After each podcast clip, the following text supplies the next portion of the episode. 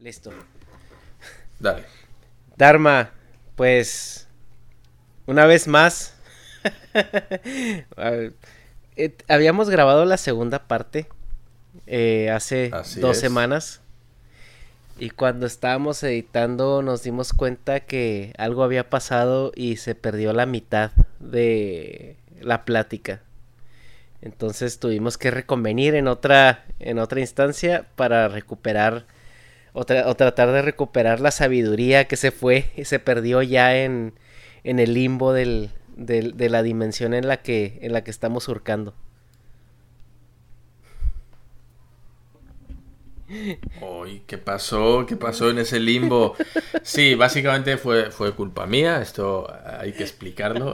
sé que no es necesario, pero bueno, para que veáis el nivel de idiotez a los que llego en ocasiones. Básicamente la tarjeta de memoria se llenó porque llevábamos grabando pues más de tres horas y es lo que me aguantaba la tarjeta y yo no tenía ni idea y llegó un momento en el cual, bueno, pues nosotros seguimos hablando, creo que una hora y media larga todavía.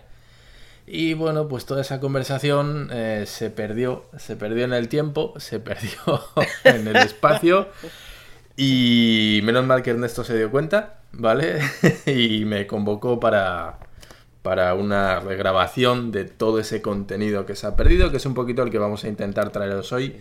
De nuevo, esta vez sí, con la tarjeta de memoria vacía, con dos horas y media por delante para grabar lo que, lo que salga. Y bueno, pues Volvemos sobre los temas. Eh, intentaremos hacerlo fresco como la primera vez.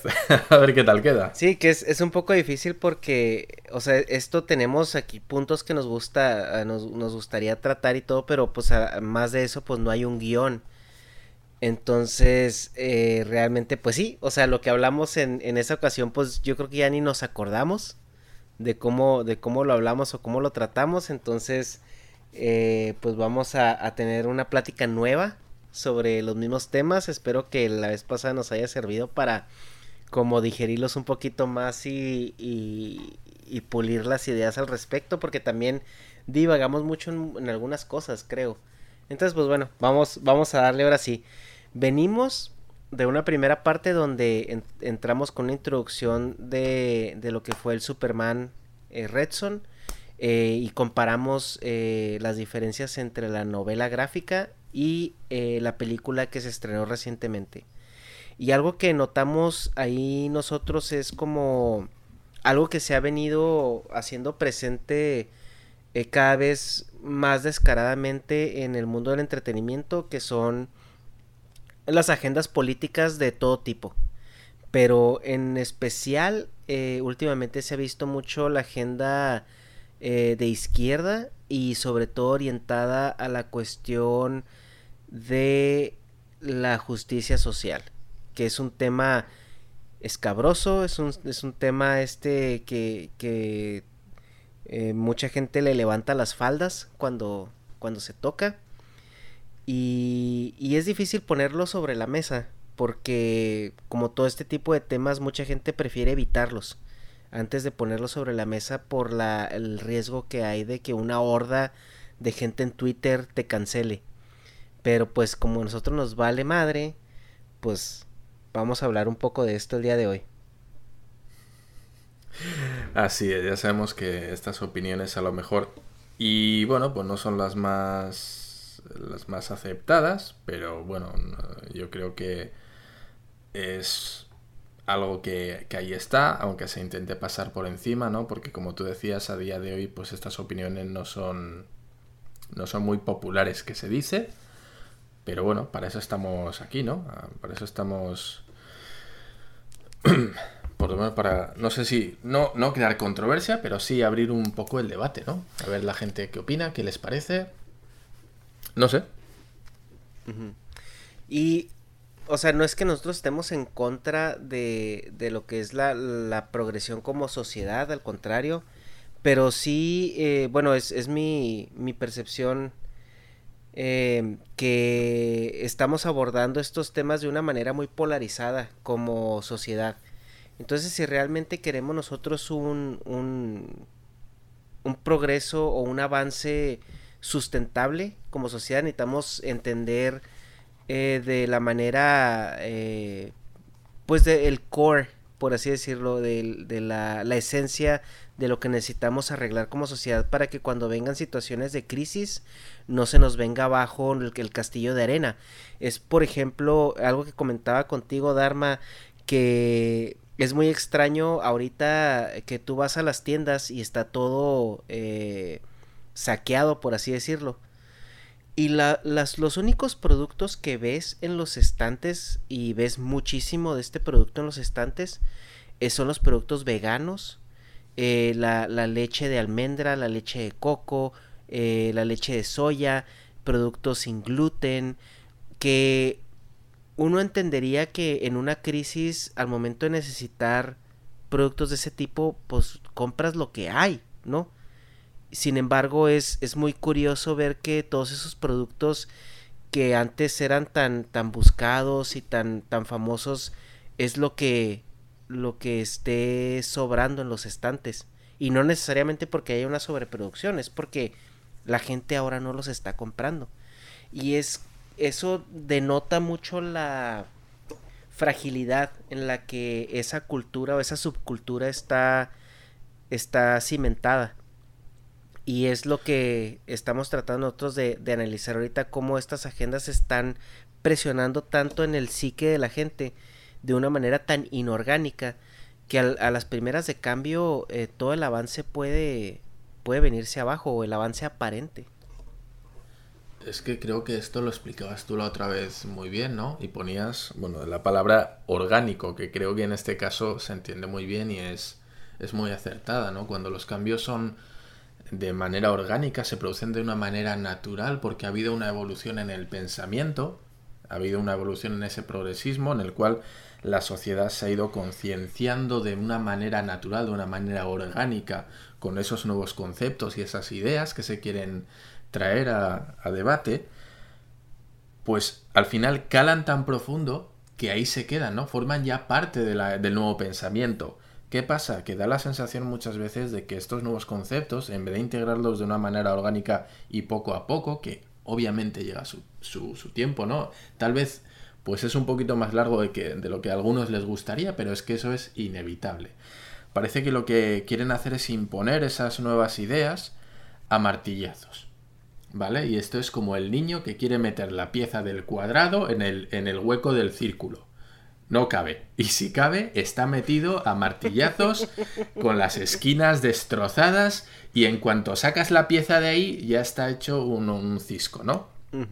y, yo creo que es un poquito la sensación que da con estas nuevas medidas que están llevando a cabo en, en varios ámbitos. No sé, al menos es la percepción que tenemos o que compartimos tú y yo.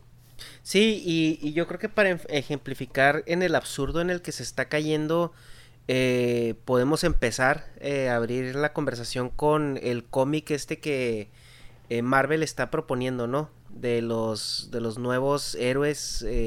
tú tienes ahí la información, si quieres describir o guíanos de, qué, de qué va este nuevo cómic que ha sido tan criticado y, y todavía no, no, no sale. Sí, es es un producto que sale muerto al mercado, básicamente. Que de hecho... muerto antes, antes de concebirlo. Que platicamos que el primer número va a ser un éxito en ventas.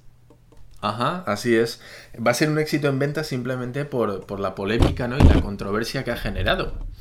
Y bueno, pues ya sabemos que todo esto del morbo pues va a vender. Eh, ahora vamos a explicar un poquito cuáles son los puntos de este, este nuevo planteamiento que nos traen de New Warriors, que, es eh, bueno, este grupo de personajes. Y efectivamente, es un producto que nace muerto a pesar de que el primer número seguramente sea un éxito en ventas, precisamente por toda esta polémica que arrastra, ¿vale? Bueno, esto ¿Por qué sabemos que, va a ser un fracaso? ¿Por qué sabemos que viene con mucha polémica? Porque Marvel hace unas semanas publicó, bueno, hace estos trailers, ¿no? De sus nuevos productos en, internet, en YouTube.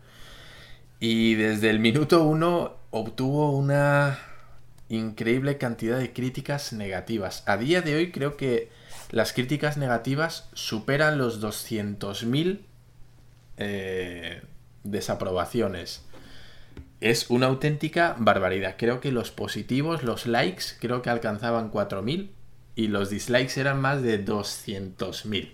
O sea, es una auténtica pasada. Bueno, pues en este vídeo se hacía una pequeña exposición, eran unos 10 minutos más o menos, eh, en el que aparecían el guionista y el dibujante hablando un poquito del concepto que habían traído a esta banda, ¿vale? Esta es una banda que ya existía, bien, estos vienen a sustituir a la vieja formación. Claro, ¿qué pasa?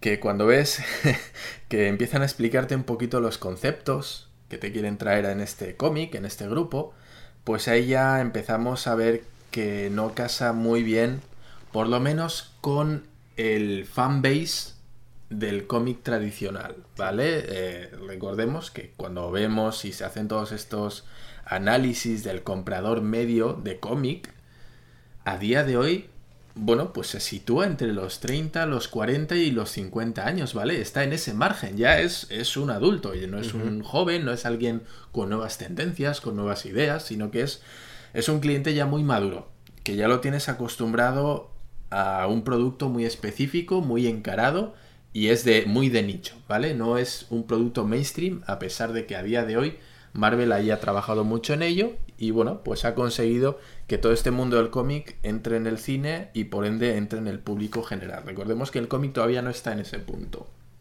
Es que lo que ha hecho Marvel ahí es de que algo que ya estaba con un nicho muy acertado, y con una construcción de personajes de años, o sea, de, de 30, 40 años de construcción de personajes, logró hacer ese nicho mainstream. Pero cuando lo haces mainstream, la gente que empieza a darse cuenta que Iron Man no nació en el 2008, sino que nació hace 40 años, eh, empieza a ver que hay una construcción del personaje eh, y se topa con historias y se topa con, desarrollos y planteamientos con, mucho sustento. Entonces eh, es como abrir esa puerta o esa accesibilidad a, muchísimo más gente. Sí, en el caso de Iron Man, eh, nosotros la película es del 2000, no, recuerdo. 2008 la primera. 2008, ¿verdad? Sí, vale. Que abrió el MCU. Lo que hacían era un poquito adaptarlo a la, a la nueva situación política, ¿no? Y lo que hacía era meterlo un poquito, pues, como con los iraquíes, ¿no? Como en esa guerra contra Oriente Medio que en ese momento se estaba llevando a cabo. Sí. Si cogemos el cómic original, creo recordar que Iron Man, quienes lo apresaban, era en la guerra de Vietnam, me parece que era. O sea, ¿no? vemos cómo eh, hacen una readaptación a la situación actual y la verdad es que bueno a mí me encantó quedó quedó muy, muy bien y muy vistosa en ese aspecto ninguna queja. Y vamos a ver que estos cambios que van a introducir en esta formación de los nuevos guerreros no han sido tontos vale sí y no. Es decir se han arriesgado mucho y parece que se van a pegar el batacazo, así lo vaticinan los dislikes. Oye, hablando de los dislikes, me, puse, me puse a leer un poco los comentarios que, que había en esos videos. Y, y, hay uno que me dio, me partió de risa, que dice, estos, estos héroes hacen que Tony Stark quiera regresarle el guante a Thanos. y, y, la mayoría de comentarios van en esa línea. O sea, muchas veces vemos que el vídeo, el vídeo YouTube es bueno, normalito, pero la sección de comentarios es, bueno, eh, es, una fiesta. es la verdadera fiesta, sí, claro. Entonces, Marvel se ha querido arriesgar mucho. Para mí me parece que es un movimiento muy, muy valiente, ¿vale? Ya veremos luego si es acertado o no, pero desde luego hay que jugársela mucho, ¿eh? Para hacer esto que, van a hacer y vamos a explicar ahora. No lo han hecho con los Vengadores, ¿vale? Tampoco se han querido arriesgar tanto. O sea, han, han querido ir de, progresistas, ¿no? Y de, de punteros, pero mm, tampoco con, con personajes principales. Yo creo que incluso para la gente que está en el mundo del cómic, eh, los nuevos guerreros seguramente ni les suenen. A mí ni me sonaban. Yo los he descubierto con, esta noticia, vamos. Bueno, pues vamos un poquito a, a comentar, si quieres, de qué trata este, este cómic nuevo. Y es que, bueno, al parecer quieren incorporar un nuevo elenco a una formación que ya existía, ¿vale? Estos vienen a retomar, a tomar, perdona, el relevo de esa vieja formación. El guionista explicaba que cuando en sus manos cayó el primer cómic de New Warriors, los personajes como que le parecían demasiado violentos, demasiado... Eh, como, digamos? Demasiado estereotipados, ¿vale? Entendemos estereotipado de los años 80, quiero decir, en los años 80 es lo que se llevaba, en aquel, en aquel tiempo estaba muy en boga el tema de los, los antihéroes como Venom, Lobezno, Punisher, ¿sí? Tuvieron, fue ese boom en el cual estaban unos personajes hipermasculinizados, ¿sí? Esos machos alfa, eh, que bueno, el rollo Steven Seagal, ¿vale? Para que nos entendamos, o Schwarzenegger, que eran, eran buenos, eran fuertes, pero tenían ese punto irreverente, ¿no? Como que si tenían que quebrantar la ley para, para hacer las cosas según su moral, pues lo hacían, ¿no? Bueno, entonces, pues eran personajes un poquito de ese corte. Y dice el, guionista, pues como que para él era muy violento, le violentaban ese tipo de actitudes en superhéroes. Algo que, bueno, pues, macho, hasta donde yo sé, los superhéroes siempre han sido hipermasculinizados, ¿no? Y bueno, eh, comentaba que él quería hacer una serie de cambios y que adaptándose a, a los nuevos movimientos, pues creó una serie de personajes que él creía, y por ende en Marvel parece que les pareció bien, eh, él creía que iban a encajar mucho mejor con este con esta época actual, ¿no? Lo que quería era meter personajes que reflejaran un poquito la idea de lo que es ¿cómo, cómo lo diríamos? Eh, la sociedad actual, la tolerancia, yo creo que va un poco en ese, en ese ámbito, ¿no? Y bueno, pues estos personajes, eh, que son 2, 3, 4, 5, son cinco personajes, aquí los tengo apuntados porque los nombres si no no me iba a acordar muy bien. Bueno, creo que el impacto viene cuando los vemos. Solo tenemos que verlos y ya va a haber cosas que nos van a llamar la atención, ¿vale? De entrada, sí. Los nombres son tan ridículos como, como si vieras a un gordo y dijeras, a ese güey de seguro le dicen el gordo. Sí, sí, son muy, muy identificados, ¿vale? Son totalmente clichés. Eh, si los de antes eran clichés en cuanto a masculinidad, los de ahora son clichés en cuanto a inclusividad, ¿vale? Yo creo que han pasado de un extremo, que yo entiendo que, pues a día de hoy puede ser desfasado, han pasado de un extremo al otro radicalmente. Y cuando una cosa extremista parece ridícula y es una mofa, bueno, pues cuando te pasas al otro lado corres el riesgo de pasarte también eh, por el mismo lado, ¿no? Por el lado contrario, pero lo mismo, caer en eh, los mismos problemas.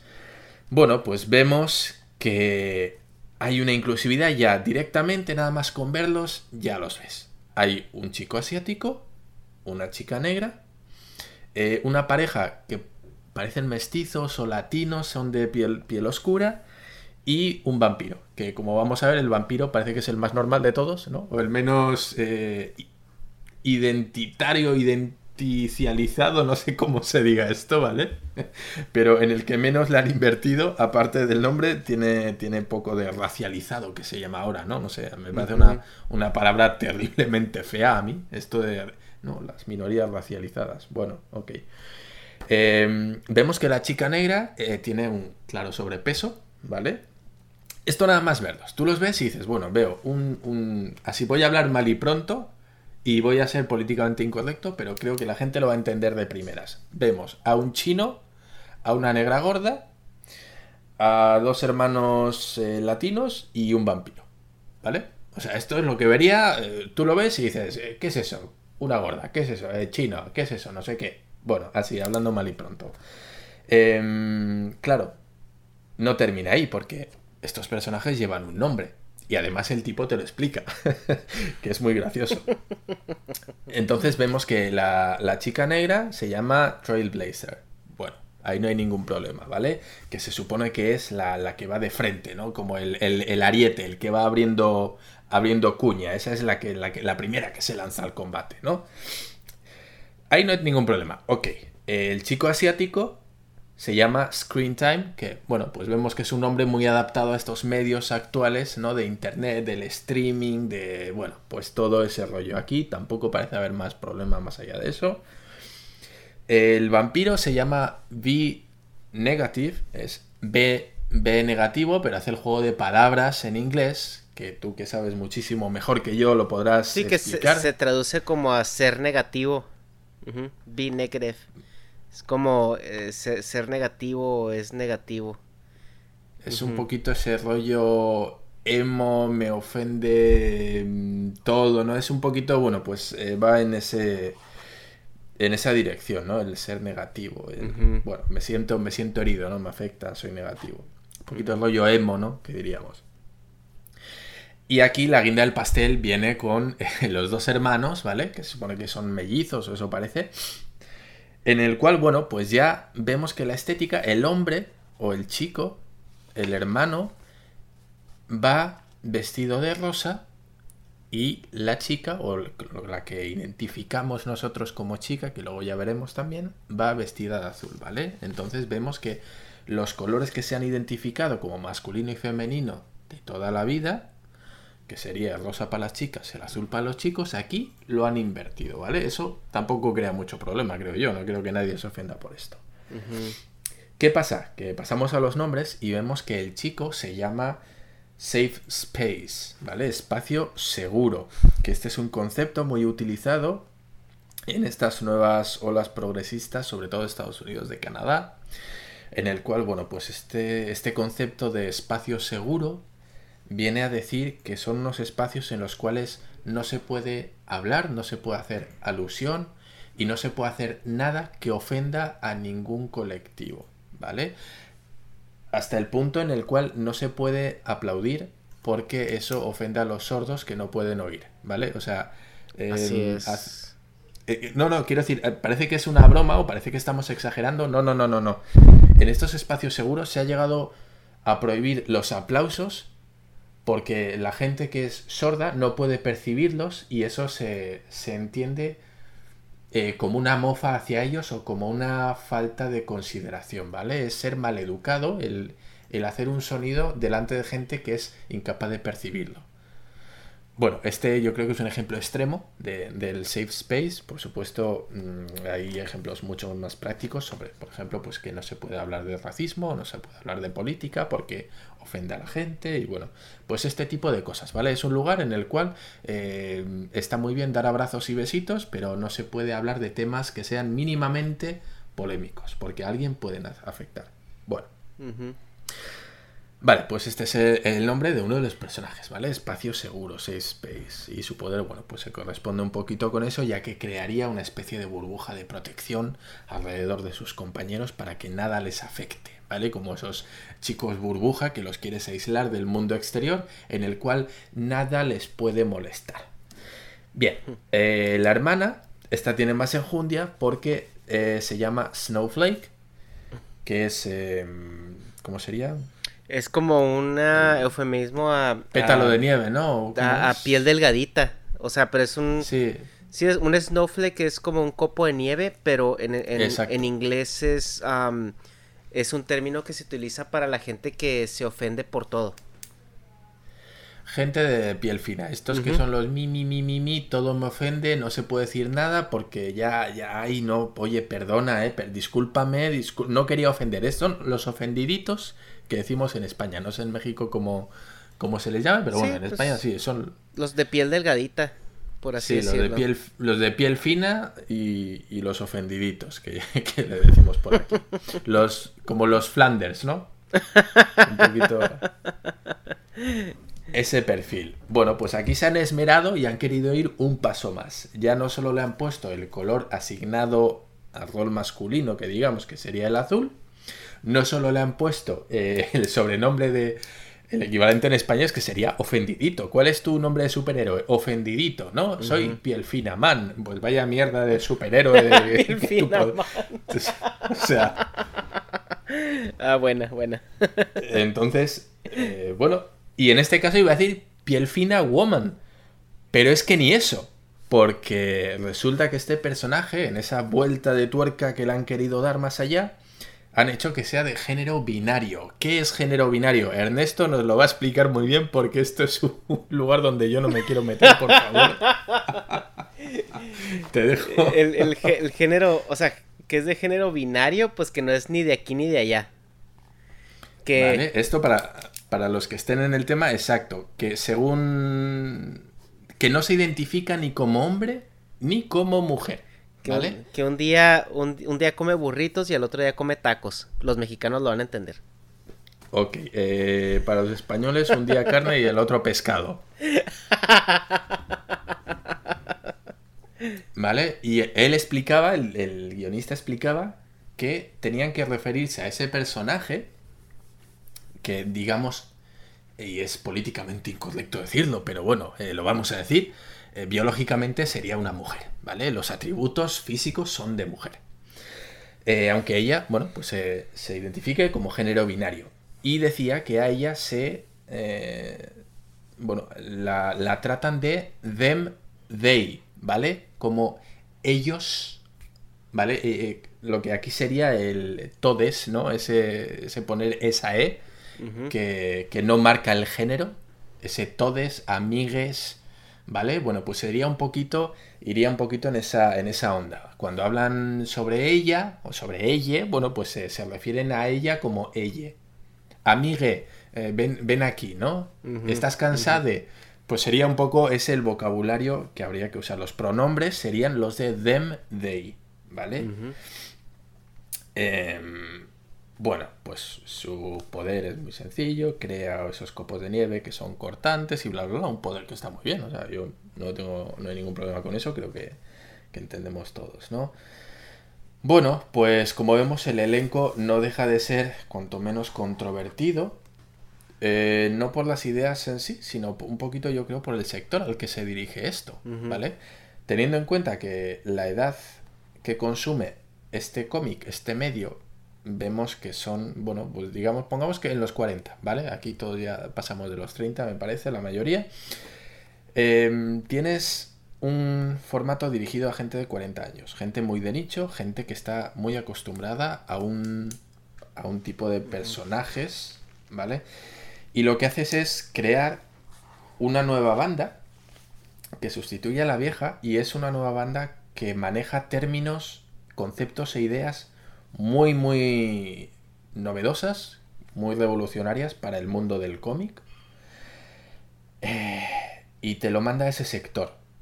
Bueno, entendemos que ese sector, en esa franja de edad y tan de nicho y tan acostumbrado a, un tipo de, de personajes, pues no, no vaya a aceptar de buen grado este intrusismo, si es que lo podemos ver así, ¿no? Este intrusismo de este nuevo género de personajes, ¿vale? Básicamente a ellos les parece una payasada. No, y lo es, lo es, lo es por el absurdo en el que caen. O sea, de hecho estamos viendo que las agendas eh, de ese tipo están en contra de etiquetar y, y, y, hacer ese, ese tipo de, de mm, señalizaciones.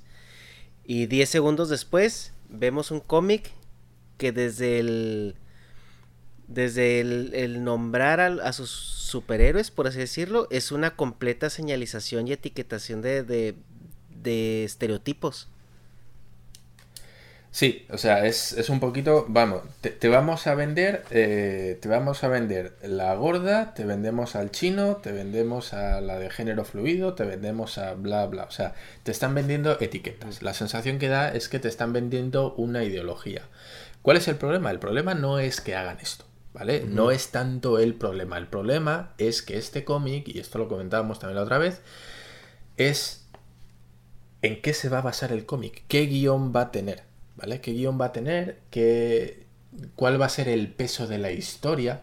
Porque al tener personajes que se basan tanto en identidades, ¿vale? Cuando, cuando le dan esta importancia al género, a la ideología, al pensamiento, a esta sensación panfletera, da la sensación o podemos intuir que el cómic, la trama del cómic, va a ir en, esta, en este camino. Es decir, los, eh, los problemas a los que se van a enfrentar, los enemigos que se van a enfrentar. es que yo estoy pensando, veo este cómic y digo, ¿cuál va a ser el enemigo? El presidente Trump. O sea, Claro, van a ser los, los, que llevan el MAGA hat, ¿no? Van a ser esos. O sea, parece que ese es el perfil de enemigo al que se van a enfrentar. Desde luego, viendo eh, al elenco protagonista, ¿verdad? Y claro, eh, bueno, pues ¿qué quieres que te diga? Yo un cómic en el cual los superhéroes, porque a lo mejor ese es el problema, que es en el mundo de los superhéroes. Hay muchos cómics independientes que tratan un millón de temas sociales y están súper bien aceptados y tiene un sentido, tiene una coherencia dentro de ese mundo en el cual se, explica. Pero en el mundo de los superhéroes, que te quieran vender que las tramas vayan a ir en esta dirección de vamos a luchar no contra un superterrorista o contra un, no sé, un tipo que quiere hacerse con el AMPA, ¿no? Con la mafia de, de como en Gotham, o que quieren hacerse con el control de las armas nucleares y que... No. Parece, o a mí me da la sensación que estos superhéroes están hechos para luchar contra las injusticias sociales, ¿vale? Contra, no sé, contra que a una persona afroamericana no le quieran servir una hamburguesa en Milwaukee. Pues ahí van a ir los superhéroes a luchar contra, contra ese malvado y opresor y racista dependiente de la hamburguesería McDowell's. A mí me, me da la sensación de que estos personajes encajan muy bien como una sátira o como algo muy irónico, como unas tiras cómicas para este tipo de, injusticias sociales, pero que dentro de un mundo de cómics de superhéroes no acabo yo de ver muy bien cómo lo van a desarrollar. A lo mejor y me equivoco y ojalá y me equivoque. Y el cómic sea la bomba y esto de las identidades sea algo secundario, que oye, ahí está, no molesta a nadie y el cómic no se focaliza en eso, pero la sensación personal que da, y al parecer no soy solo yo, sino que los 200.000 dislikes indican eso, es que el cómic va a tirar por otros derroteros y que se va a centrar mucho más en venderte una ideología y una serie de panfletos que un cómic con un guion interesante. No sé cuál es tu sensación. Sí, y parece que, o sea, este cómic va, o sea, está tratando de, de captar la atención de un mercado más joven, pero como tú comentas, o sea, ahorita yo creo que los que más consumen el cómic es gente eh, que creció un poco con él. Ahorita los, los adolescentes, los niños no, no les interesan los cómics, o sea, ellos están más interesados en, en, en a lo mejor en medios audiovisuales. O sea, yo sí vería a lo mejor una serie este con estos personajes si quieren apelar a ese tipo de, de mercado que a lo mejor es lo que ellos están intentando hacer, ¿no? Están intentando hacer un, un, cambio generacional. Pero el cambio generacional, al menos en los cómics, no se ha hecho porque hagas reboots de, de historias y atrapes a gente nueva con esos reboots. atrapas a la gente que ya está ahí. O sea, y esa gente es la que te da la aceptación o no a las tiras nuevas. Pero siento que el cambio de estafeta generacional se da de, de, de padres a hijos o de, de, gente más adulta a gente más joven. O sea, es lo que dice, mira, lee este cómic. O mira, te, te, voy a explicar acerca de esto. Y es donde ya los niños o los adolescentes se empiezan a interesar en eso. Y es donde les empieza a generar el gusto. Pero yo nunca he visto a un niño ahora que entre a una tienda de cómics y, y se lleve un cómic que él nunca haya tenido contexto de él anteriormente. Sí, imaginamos que los niños pequeños que entran en un cómic, pues con sus papás, ¿no? Quieren comprar personajes que ya han visto en las películas Marvel, un Iron Man, un Spider-Man, eh, todos Batman. pues ya, ya los, un Batman, ya los conocen. Pero estos personajes no los conoce nadie. Quien se va a arriesgar a comprar estos cómics es la gente que ya está en el mundo y que dice, bueno, a ver esto qué tal es, ¿no? Que no va a tener miedo porque, bueno, pues ya sabe lo que le gusta, pero pero sí, sí, la verdad es que eh, creo que los que hemos entrado en el cómic, o la mayoría de nosotros, siempre hemos tenido o un primo mayor, o un hermano, o, o el vecino de arriba que tenía cómics, o tu padre, o tal y cual, como que a todos nos han llevado a la tienda de cómics de la mano, de alguna manera, ¿verdad? O te los prestaban, mira, estos son los cómics de tu primo que ya no los quiere y que no sé qué, los vamos a tirar, ¿los quieres tú? Pues bueno, los coges, los ojeas y, te empieza a picar el gusanillo, pero tienes razón, la gente que, empieza de cero en el mundo de los cómics es muy, muy, muy raro que entre por este tipo de cómics. Siempre van a entrar por personajes Superman, Batman, sí, que todo el mundo conoce.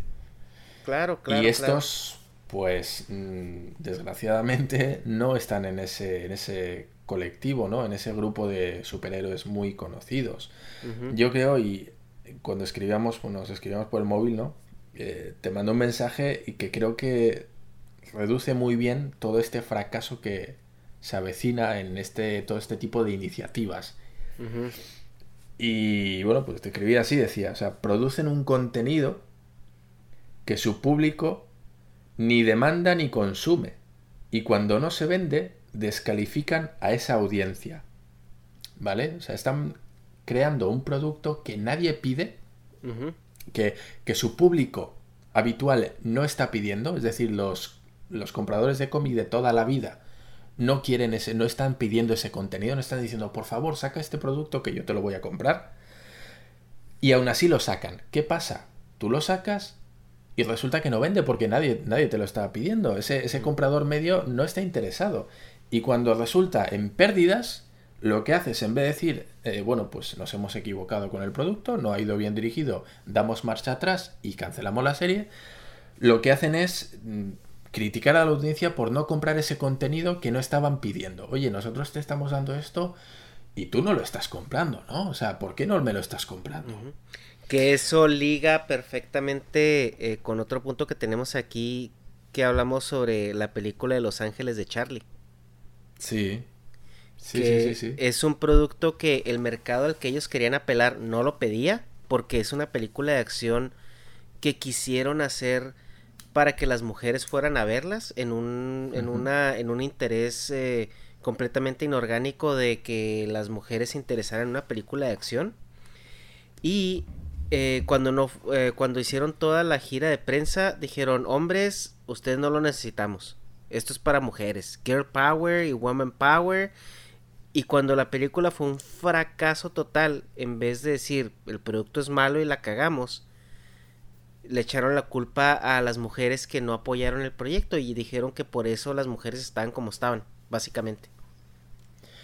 Sí, yo, yo creo que junto con la campaña de marketing de Gillette, también bastante ah, famosa, por la cagada, yo creo que es el ejemplo de marketing mal entendido. Es, es, una táctica de marketing terrible. Es lo que no hay que hacer, ¿vale? En las guías de qué no hacer para vender un producto vendrán estos ejemplos. Vendrá el anuncio de Gillette y la película de Los Ángeles de Charlie. Sí, claro. O sea, claro. tú tienes.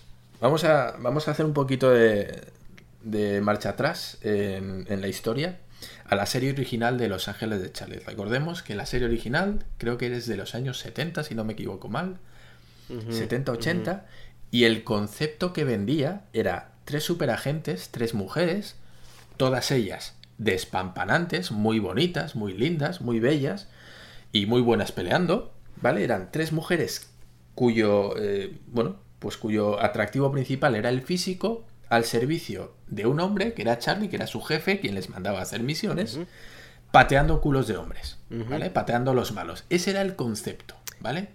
era una serie de acción. Y, una serie de acción que apelaba a los hombres, no a las mujeres. O sea, porque era... O sea, si te fijas, desde su concepción, Los Ángeles de Charlie tenían un dejo un poco misógino porque eran tres mujeres al servicio de un güey que el güey pues las mandaba a hacer lo que querían y pues el, atractivo era mujeres guapas tirando patadas. Eso no le llama la atención a una mujer. Claro, claro. El envoltorio de este chocolate era eso. Era tres mujeres despampanantes, tres mujeres guapas, dando patadas a los malos. Ya está, eso era. Es, mira estas tres mujeres, qué bonitas están y qué, qué, bien pelean y cómo patean traseros. Ese era el concepto. Y todos entendemos que una serie de acción cuyas protagonistas son tres mujeres bonitas, entendemos que el público al que va dirigido es masculino. ¿No? Creo que en eso estamos de acuerdo todos. Bueno, bien, como decías tú, ¿qué hacen? Cogen un producto que es hecho para hombres. En una época en la cual eso vendía, es un producto hecho 100% para hombres, porque vamos, el target desde luego era ese. Cogemos ese producto le damos la vuelta, mantenemos a las tres mujeres, cambiamos a Charlie por Charla, por Carla, ¿vale? Ya no es, eh, ya no es Carlos, es Carla.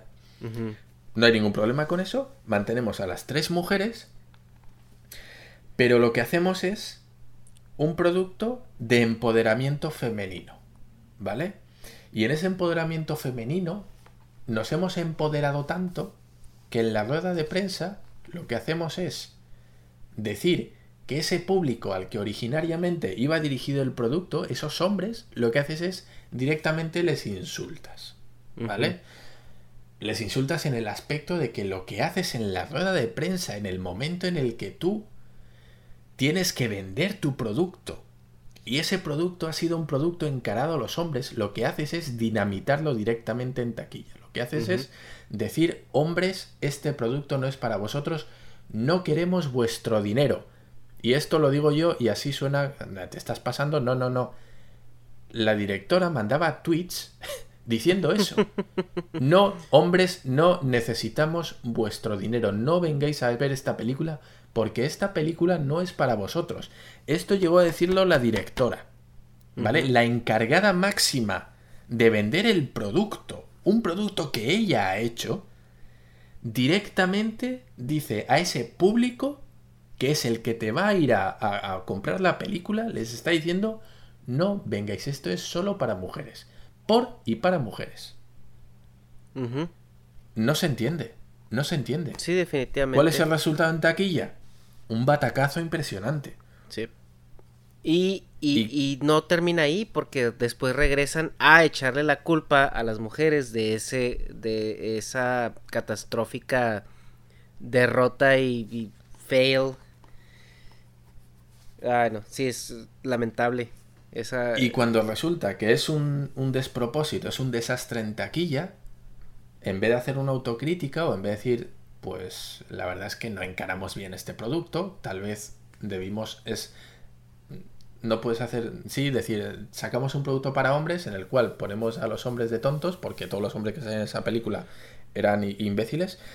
Sacamos un producto que está diseñado para hombres, pero les decimos a los hombres que no queremos que lo compren. No tiene ningún sentido, ¿vale? Entonces, claro, cuando vieron el, el batacazo en taquilla, lo que dijeron es que es que la sociedad era muy machista, muy heteropatriarcal y que no estaba preparado para un producto tan, tan feminista como el suyo, ¿no? Como diciendo, bueno, es que los hombres que no, además decía, los hombres que no han venido a ver esta película es porque son unos machistas. Pero a ver, no habíamos quedado en que no querías que los hombres fueran a verlo, no habíamos quedado en que era un producto por y para mujeres. ¿Qué pasa? Que ahora resulta que sí quieres que vayan los hombres. Es decir, sí quieres el dinero de los hombres.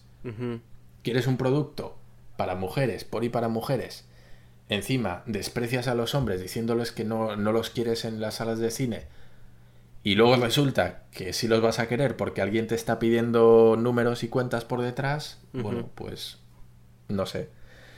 Entendemos que las cosas pues no funcionan así en el mundo, en el mercado laboral, ¿verdad? Sí, claro, es el...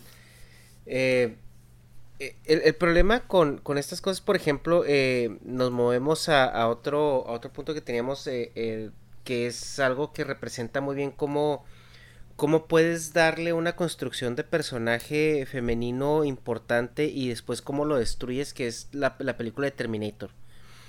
Vemos que en las primeras dos películas de Terminator, Sarah Connor es un personajazo o sea, es, es realmente la protagonista de las películas.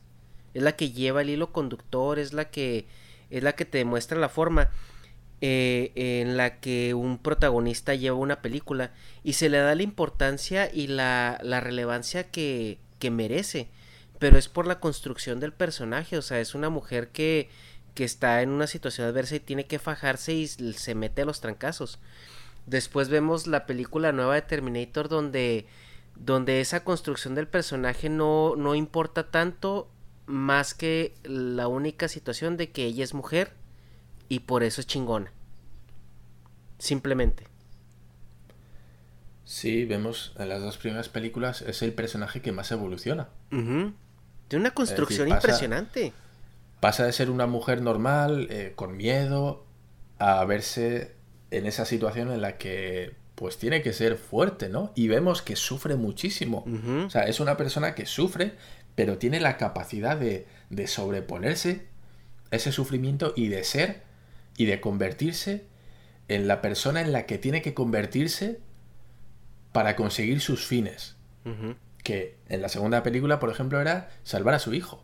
O sea, ¿qué hay más noble que una madre que se dedica en cuerpo y alma a proteger a sus seres más queridos. O sea, y, y tenía todo el sentido del mundo que esa mujer, que en la primera, bueno, pues se pasaba la película escapando, ¿no? Intentando, pues que el Terminator no la matara.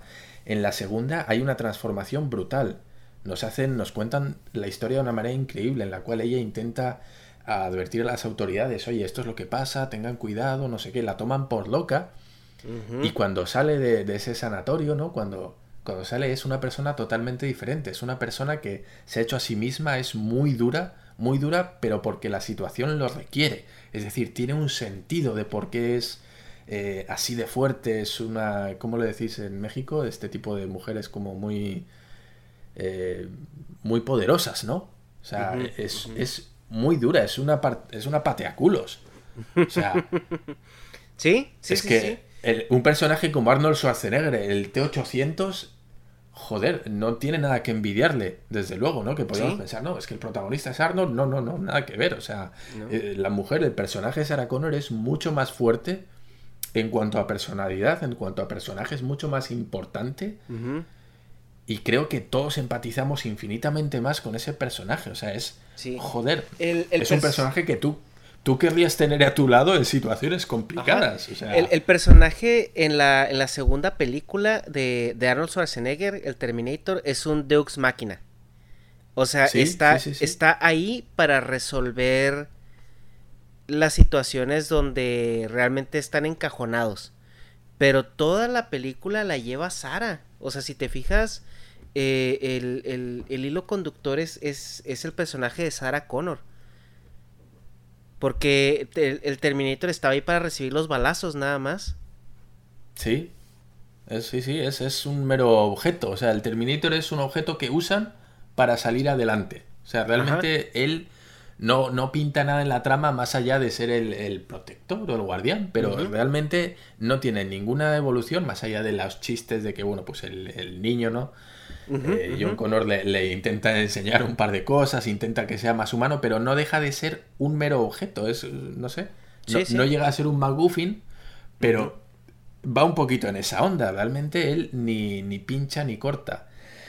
Y sí, sí, todo el peso recae desde luego en Sarah y en, John Connor, ¿no? Y en el hijo. Son los que llevan la trama principal. Y el personaje más atractivo de lejos, yo creo que es Sarah Connor.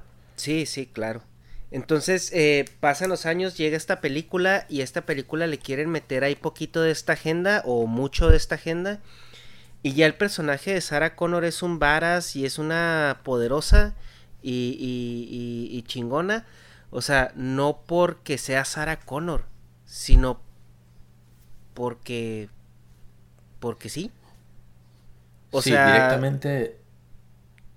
Derrumbas un, una una construcción tan bonita de, de, un personaje tan, tan chingón y lo reduces a, a, como eh, atributos regalados por el guion, simplemente porque sí.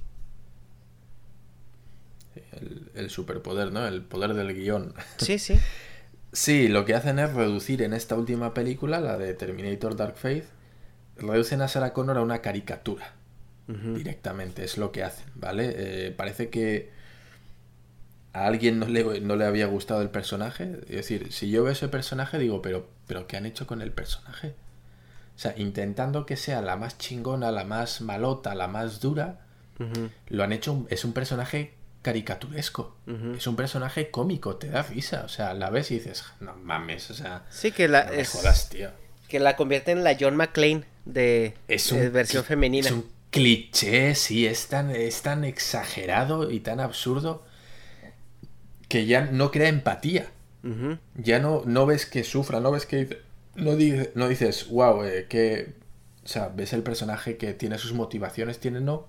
En esta tercera, bueno, pues vamos a hacer un pequeño spoiler, pues matan al principio de la película, matan a John Connor, matan a su hijo, y a partir de ahí se convierte en una especie, es como John Wick, ¿Vale? Cuando matan al perrillo, pues se convierte en lo mismo. Su único objetivo es, no sé, mm, patear traseros y ser la más malota de, su zona. Ya está, no hay más. No hay una evolución, no hay un porqué, no hay un...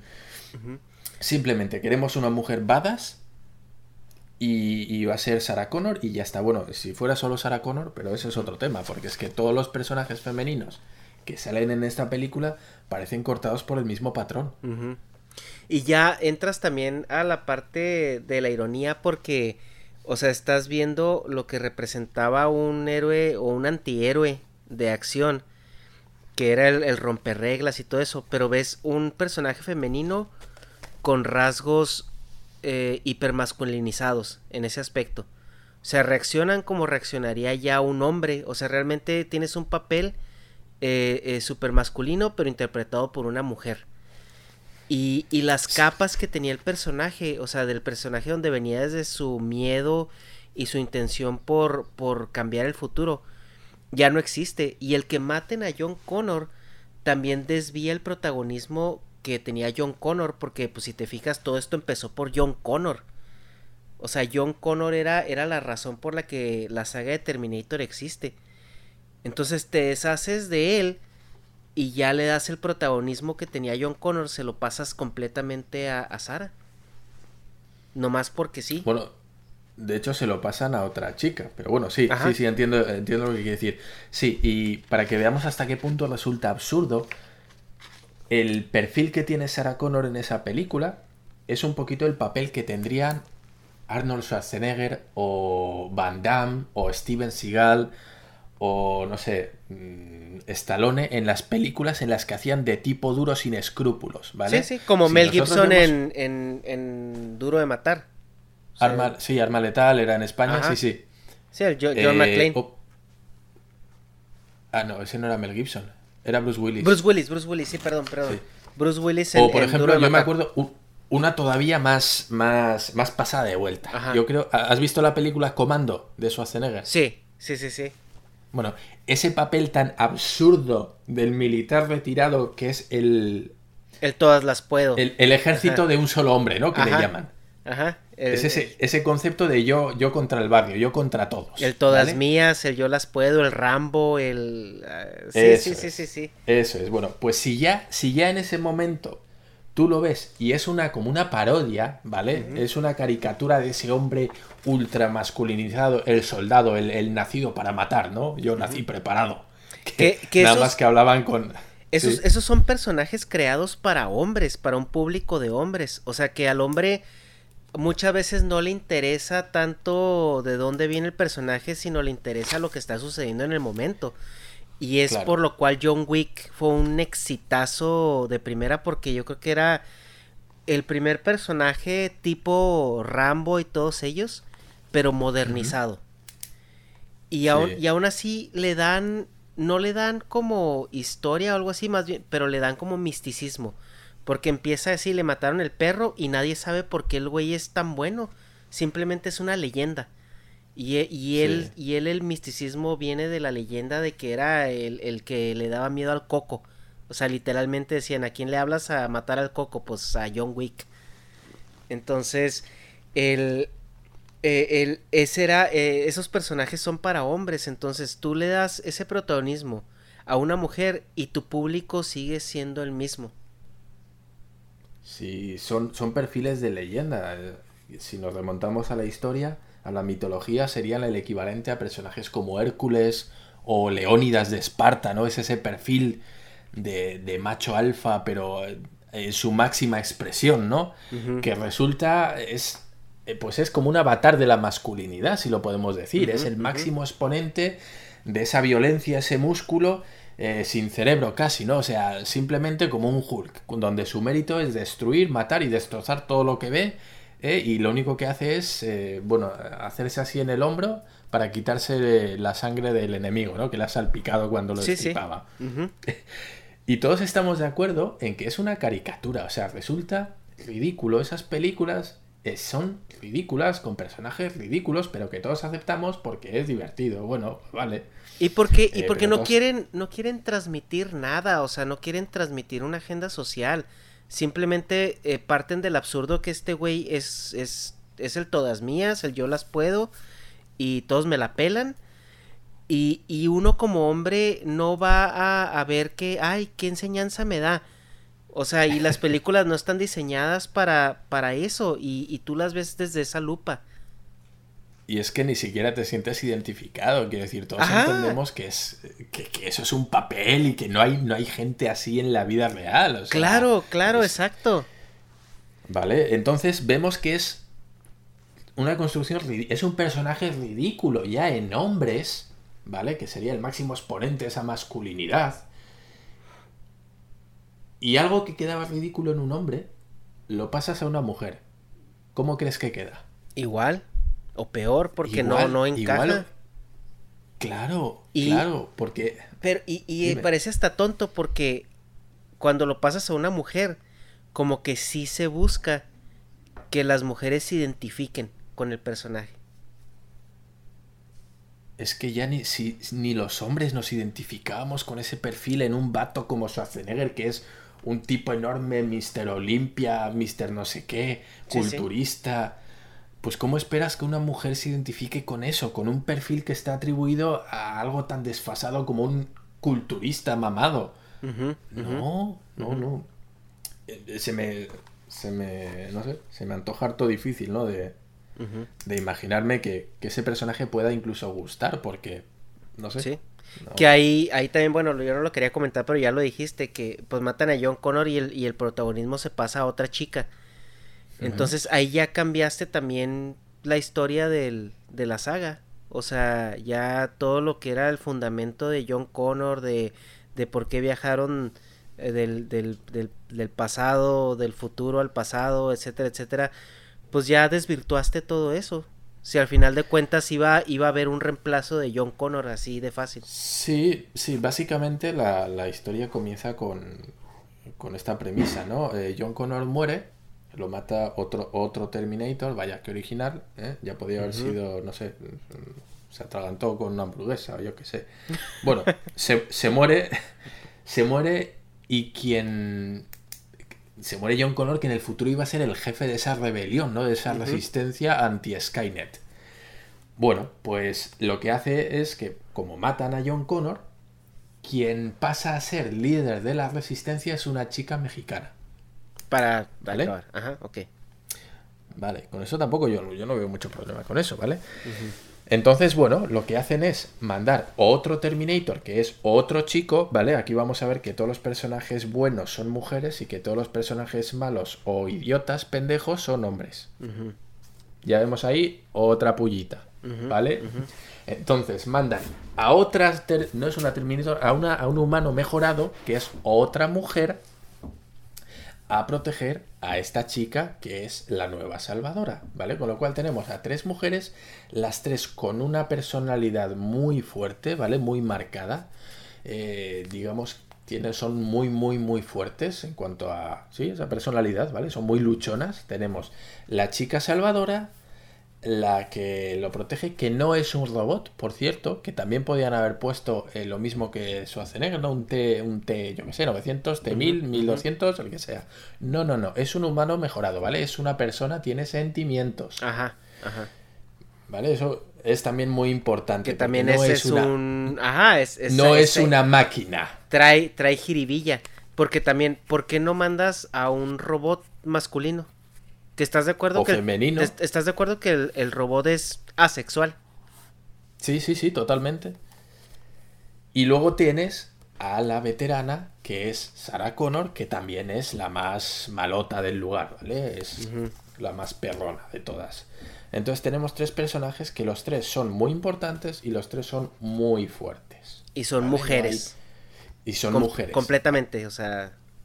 Sí. Una, una es un androide, pero las otras dos sí son mujeres. Sí, es una humana mejorada eh, y las otras dos son, son personas normales, ¿no? Y los malos son los hombres y los robots. Bien, eh, bueno, no sé si quieres que pase a comentar un poquito, porque te digo, a los 20 minutos tuve que dejar la película. Sale también Arnold, ¿vale? Y sale un Arnold, un Terminator desdibujado. O sea, vale, cogemos a los personajes masculinos, los quitamos, los sustituimos por mujeres igual o más fuertes en cuanto a carácter y personalidad. Y al, Terminator que quedaba vivo, quién sabe por qué, lo, lo, nos reímos de él. Básicamente es un señor que se dedica a hacer cortinitas y cosas de punto. De, ¿Sí? ¿Qué necesidad había? Ya tienes tres tienes todo el peso dramático en tres personajes femeninos, pero no te vale con eso. Tienes que destruir un personaje, ya no solo John Connor, sino que tienes que destruir el personaje más icónico de la saga. Vale, que es el Terminator, el T-800. Que lo mandas a hacer como la parte cómica ya de, Exacto. de la saga. O sea, sin ningún peso. Parece, parece que el empoderamiento no llega solo a través de dar protagonismo absoluto a las mujeres, sino que además de hacer de menos a los hombres, ¿vale? Parece que para que ellas sean más, ellos tienen que ser menos. Que es algo que yo no entiendo. Porque, como, como decíamos, hay personajes como Sarah Connor en la en la película Terminator 2, o Ellen Ripley en la película, en la saga de Alien, Tom Raider, ¿sí? O sea, Lara Croft, vemos que se pueden hacer personajes femeninos fuertes sin tener que poner a los hombres que sean unos tontos. De hecho, creo que cuanto más inteligente sea el hombre, más va a destacar la mujer, porque si le pones, si sobresale, si destaca al lado de un tipo que es un idiota, pues no es algo meritorio, digo yo. Pero si lo pones que destaque sobre un hombre que es inteligente, es fuerte, es tal, pues sí que destaca por méritos propios. No destaca porque a su lado el hombre es un idiota, sino que destaca porque sus capacidades son más que las de un hombre capaz. Pues vámonos a la película de Wonder Woman. O sea que tienes, tienes a, esta Diana eh, muy bien escrito el personaje de Wonder Woman, que es pues una persona que viene a una isla que son puras mujeres, pero que está muy educada en el, en el mundo del hombre. Y, llega y se topa con, con este militar. Y, el militar es, es, muy inteligente y le empieza a enseñar cosas, le empieza a explicar cosas. El tipo pues es, es una, una, persona letrada también y, y sabe cómo funciona el mundo y esa mancuerna que hacen entre ellas siendo pues o sea con superpoderes y todo pero a la vez dejando ver su parte de me interesa esto o sea me llama la atención eh, eh, eh, tengo una atracción por ti no la hace nunca verse menos que la otra persona. Sí, recordemos que creo que hasta la fecha es la película más exitosa de, de DC Comics, de DC quiero decir, es un personaje súper bien construido, súper exitoso, tiene mucha lógica, es coherente dentro del mundo, es un personaje que evoluciona, ¿vale? Y, y, no resulta estomagante, no se atasca, no dices, ay no, ya están otra vez las mujeres, la más chingona, la más no sé qué, no. No, porque no, no, ¿lo ves? Porque entiendes que, que, de por sí ella tiene superpoderes. O sea, ya, ya, ya desde ese punto de vista, o sea, la morra va a ser fuerte y va a ser chingona y va a ser... nadie se la va a poner encima. Entonces, ¿qué es lo que te queda explorar de ella? Su parte eh, individual, o sea, su parte sentimental y su parte mental. Que yo lo veo perfectamente explorado durante toda la película. O sea, porque ella se acerca al mundo del hombre y se acerca en específico a este, a este chavo y, él explica y él, y él entiende y, tienen una conexión y una, química muy importante en la cual él aporta y ella, y ella recibe y, no por eso ella es menos o es tonta o es este o el otro es más. Sí, es, es muy natural, es una persona que tiene flaquezas también, vemos como eh, su flaqueza en ese aspecto no es físico porque como dices es, es una superheroína tiene superpoderes, superfuerza, bla, bla, bla, bla, ¿vale? Es, una máquina, es una como Superman, pero en mujer, bueno, Wonder Woman, ya lo dice el nombre. Pero su debilidad está en lo emocional, en, todas sus, en toda la base que ella tenía, porque ella es una persona que tiene mucha fe en el ser humano, ¿sí? En el, es, es muy optimista en ese aspecto, tiene muchos ideales, unos ideales muy altos, y ella flaquea cuando va al mundo y ve que no, que existe la maldad, que existe la crueldad. Y eso es lo que, lo que le. Bueno, ese, ese subtalón de Aquiles, ¿no? Eso es lo que hace que ella flaquee, que se venga abajo, que se derrumbe. No es un enemigo que la golpea y la destroza y, y, tiene que hacerse más fuerte. No, no, no. Su flaqueza radica en eso, en que ella tiene una serie de valores e ideales que ve que luego no se cumplen en el mundo real, ¿no? Que el ser humano es una mierda también. Sí, claro. ¿Vale? Y que, y que ella también tiene que entender que así es. O sea, y que... Y asumir, exacto, y asumir eso es lo que completa el círculo, el camino del héroe en su caso. Ajá. ¿Vale? esa comprensión y esa aceptación de que lo que ella pensaba no es así y aceptar eso es lo que la completa como heroína. Sí, porque vemos y eso hace que sea interesante. Cuando el, el coprotagonista pues le dice, güey, pues es que así funcionan las cosas. O sea, ya hay política. O sea, no puedes llegar partiendo este caras nomás así porque sí. O sea, todo tiene un, un, orden, por así decirlo, ¿no? Y tienes que hacer las, cosas las cosas sobre ese orden. Y ella, claro. ella no, no entiende esa parte están en, esa guerra, ¿no? En la Primera Guerra Mundial, creo que era. Sí, es la primera. Y ella dice, pero, pero si hacer esto está mal, ¿por qué los políticos de vuestro país no hacen nada, ¿no? Ella dice, pero si lo lógico y lo bueno, la, la opción moral, es hacer esto, ¿por qué no lo están haciendo? Y él le tiene que explicar que, bueno, pues que las cosas son más complicadas de lo que parecen, es que yo ya entiendo que tú tienes razón y que habría que hacer esto, pero pues las cosas no funcionan así. Y eso es lo que ella no entiende. Y llega a un punto en el cual, de hecho, se desploma anímicamente, ¿no? Dice, pues el ser humano no merece salvación. O sea, si, si sois tan idiotas de no querer solucionarlo, de que tenéis intereses políticos, intereses económicos, y no, no os interesa hacer el bien, sino sacar ganancia de eso, pues mira, la verdad es que a mí no me apetece ayudaros. O sea, he perdido la esperanza en el hombre y ese es el punto en el, en el que ella ha caído, ¿no? Ya la, la frustración, la desesperación y el decir, mira, yo pensé que el hombre era bueno, venía aquí dispuesta a salvaros, pero es que no lo merecéis, no merecéis que yo os ayude, ¿no? Y es a través de ese, del sacrificio de, del, del, compañero, ¿no? Que intenta convencerla de que por favor eh, dale otra oportunidad al ser humano, dale otra oportunidad al hombre, no todos somos malos, ¿no? Porque recordemos que ella viene de un mundo en el cual pues todos son mujeres, viene de Temiscira, de esa isla, que son todas amazonas, no hay ningún hombre. Y ella lo que ve es que es el hombre el que hace la guerra, es el hombre el malo el que mata, porque bueno, pues en esa época recordemos que soldados, mujeres, pues apenas había, ¿no? Ve que todo ese mundo que rodea la guerra y a la muerte está, bueno, pues integrado por hombres, ¿no? Entonces ella pierde esa fe y dice que pues que todos son malos y que no merecen nada. Y es a través del sacrificio de ese, de ese hombre en el que ella recupera ese, esa esperanza. Dice, bueno, no todos son iguales. A lo mejor sí que merecen, se me está poniendo la piel chinita, sí que merecen, ¿no? Ser salvados. Y ahí es donde ella completa ese círculo, acepta que, que, bueno, pues que el mundo es así, lo acepta como es y eso la hace fuerte. Esa debilidad que ella tenía, que era la pérdida de la fe, la recupera. y se sobrepone al enemigo. Sí, y el camino del héroe que lleva a ella es aún más fuerte porque ella realmente viene de una utopía. Claro. Entonces salir de una utopía y entender un mundo que está roto, por así decirlo, y que medio funciona con ciertas reglas, eh, eh, es algo incluso más loable que, que, pasar de, de, ese mundo roto a, a conocer la utopía. Sí, sí, sí, sí venía de, luchar en, las lonas de, de, Las Vegas con Floyd Mayweather y la echan a, una pelea de, en el barro, ¿no? Con, con, unos cochinos.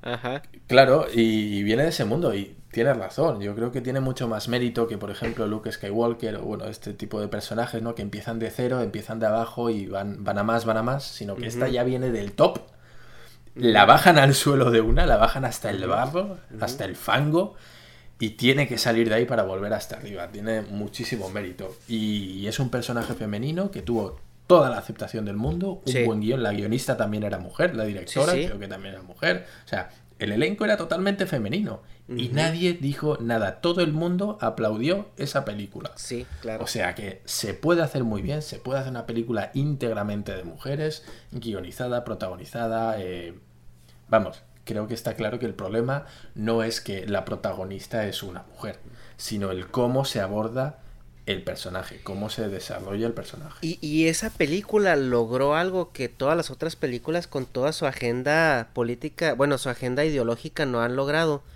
interesar a mujeres en el personaje y en las películas de superhéroes.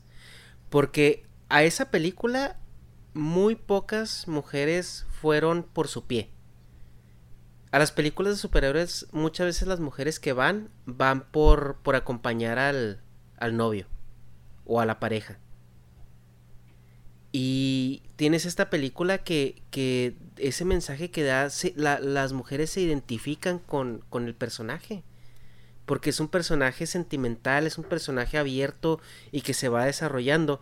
Y al final las chicas ven una película bien hecha, con una buena historia y un, buen guion y un personaje que, que, es identificable y es empático con ellas. Entonces, ¿qué es lo que pasa? Interesas a las mujeres. Mira, oye, también este producto te puede interesar. O sea, es también como una, una, una historieta así como de amor, este, dentro de todo el merequetengue que está sucediendo explosiones y pateadas de traseros. Sí, bueno, hemos visto, yo creo que todos hemos visto muchas niñas vestidas de Wonder Woman, ¿no? De ese traje de cosplay, es decir, pero no creo que vaya a haber ninguna vestida de Sarah Connor, sinceramente, ¿no? Sí, sí. Bueno, no sé. Sí. creo que además es un personaje muy bien dirigido, muy bien llevado, crea empatía, la verdad es que cae muy bien, entiendes el personaje, sus motivaciones, sus razones, tiene una evolución. Mm, yo creo que no sé, no sé si a las mujeres les gustó Los Ángeles de Charlie. Es que yo creo que además son unos papeles que no gustan ni a las propias mujeres. Yo creo, ¿eh? No lo sé, a lo mejor estoy equivocado, pero creo que si yo pongo Terminator o pongo esta de Los Ángeles de Charlie o pongo Cazafantasmas, la última, también, ah, sí, también, también. Tela marinera. Creo que es que primero como películas no se me hacen buenas. Y luego creo que resulta hasta cargante para las mujeres. Creo que las mujeres no se sienten identificadas con esas mujeres. O sea, creo que no dicen yo quiero ser así o qué personaje tan chido. No. Creo que no, no, no sienten esa conexión que uno puede llegar a sentir o por lo menos mínimamente de que te caiga bien, de que... Sí. Creo que no lo sienten. Sinceramente. Sí, claro, porque como tú lo decías, o sea, un hombre cuando va al cine y ve a un Rambo, o sea, entiendes que es una ficción cuando ves a John Wick entiendes que es un personaje ficcionario, que eso no es real, no existe, o sea, nadie piensa así, nadie reacciona como ellos, o sea, es, simplemente un personaje que fue diseñado para entretener y para, para subirte la adrenalina y tenerte ahí este eh, atento. Pero uno entiende que, que, no, hay, no hay conexión personal con, con la persona o con el personaje. Y no solo eso, cuando los hombres vamos a ver películas de acción, salimos pensando, ¡guau, qué chido! A mí, a mí me gustaría pelear como él, o me gustaría. No, bueno, entiendes que es una fantasía, pero dentro de esa fantasía dices. Que a mí me gustaría poder hacer eso, ¿no? Yo creo que cuando una mujer ve Los Ángeles de Charlie, no sale pensando, a mí me gustaría ser como esa persona, me gustaría eh, hacer, dar esas patadas. No sé, personalmente entiendo que no. Sin embargo, con películas como Crepúsculo, pues yo sí creo que las mujeres dirán, jo, me gustaría tener un romance con un vampiro tan apasionado como el que ha tenido Bella. Pues es que las películas... Los vampiros lo vamos a dejar, pero yo creo que sí, sí les gustaría estar en esa situación o sí les gustaría pasar lo que ha pasado a esa persona en cuanto a sentir esos sentimientos, tener ese, no sé, ese, ese triángulo amoroso. O sea, sí les gustaría mm, tantito ponerse en, ese, en esa situación, ¿no? Un poquito de eso.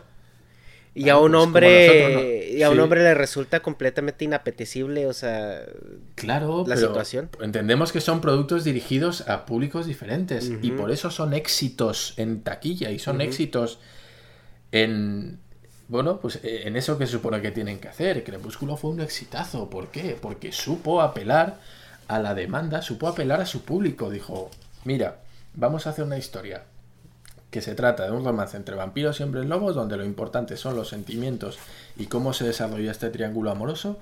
Y es un producto hecho para mujeres. Perfecto. ¿Que los hombres lo disfrutan también? Pues también lo pueden disfrutar. Pero yo fui con amigas a ver esa película. A mí me llegaron las... Yo en mi vida hubiera ido a ver esa película. Vi la primera y dije una y no más. Ajá. Pero a ellas les encantaba. Ellas salían súper contentas y querían a ver la siguiente y la siguiente y la siguiente. Es decir, acertaron totalmente con la fórmula. Ajá. Al igual que los hombres vamos a ir a ver John Wick, una, dos, tres, cuatro, cinco y las que nos echen. Sí. Es un producto. Es un producto que está hecho exclusivamente para, para la testosterona. O sea, es, es. Tío, esta película es para ti. ¿Quieres ver cómo mato a no sé? ¡Pum! Ya está. Ya lo tienes vendido. Ajá, ajá. O sea, No- tú no ves un post. John Wick 4, no te tienen que poner el tráiler. O sea, ya vas a ir a verla. Ajá. Sí, Así- sí. Ya está. No más Y son falta. productos que son No más falta que Sí. yo, John Wick 4 eh, te lo cambien por, por una Juana Wick. Y ya está, o sea, pues sí, son, son productos muy, muy, muy bien encarados en cuanto a lo que quieren vender. O sea, quiero vender esto y lo hago sin tapujos. O sea, sin tapujos, sin miedo al que dirán. No, no, no, no, mira, esto es para ti. Consúmelo. Y tú estás diciendo, oh, sí, qué rico. Esta película es la que yo quería. Tal cual. Sí, Sí, sí, sí, sí. Y tiene Es todos los elementos, o sea, los carros, eh, incluso las mujeres guapas, el... y dentro de John Wick incluso hay personajes mujeres que son, este, importantes, o sea, si lo quieres Sí, ver son así, fuertes también. Sí, sí, sí, sí, sí. y no te los meten Pero a sí. huevo de que, de que es fuerte porque es mujer, o sea, vemos que incluso John Wick se mete un buen tirote con una chava. En una, Claro. una ocasión y, y, y nadie te la, te la pone así como, como, ay, sí, es, es chingona porque es mujer. No, o sea, porque es una asesina entrenada y, y, y está a la par, o sea, y todo. Pero, Fast and, Fast and Furious también, Sí. ¿no? O sea, estas películas para quién están hechas? Pues todos entendemos que Sí, salen claro. coches, eh, peleas, carreras y mujeres con poca ropa. ¿Para quién va dirigido esto? Pues, a ver, pues yo creo que está claro, ¿no? Blanco y en botella, joder. No hace falta ser un genio. ¿Y qué pasa con las películas? Uno, un exitazo, un exitazo, porque son honestas consigo mismas. Son películas muy honestas consigo mismas. Nosotros vendemos esto para este público. Ya está. Y se vende.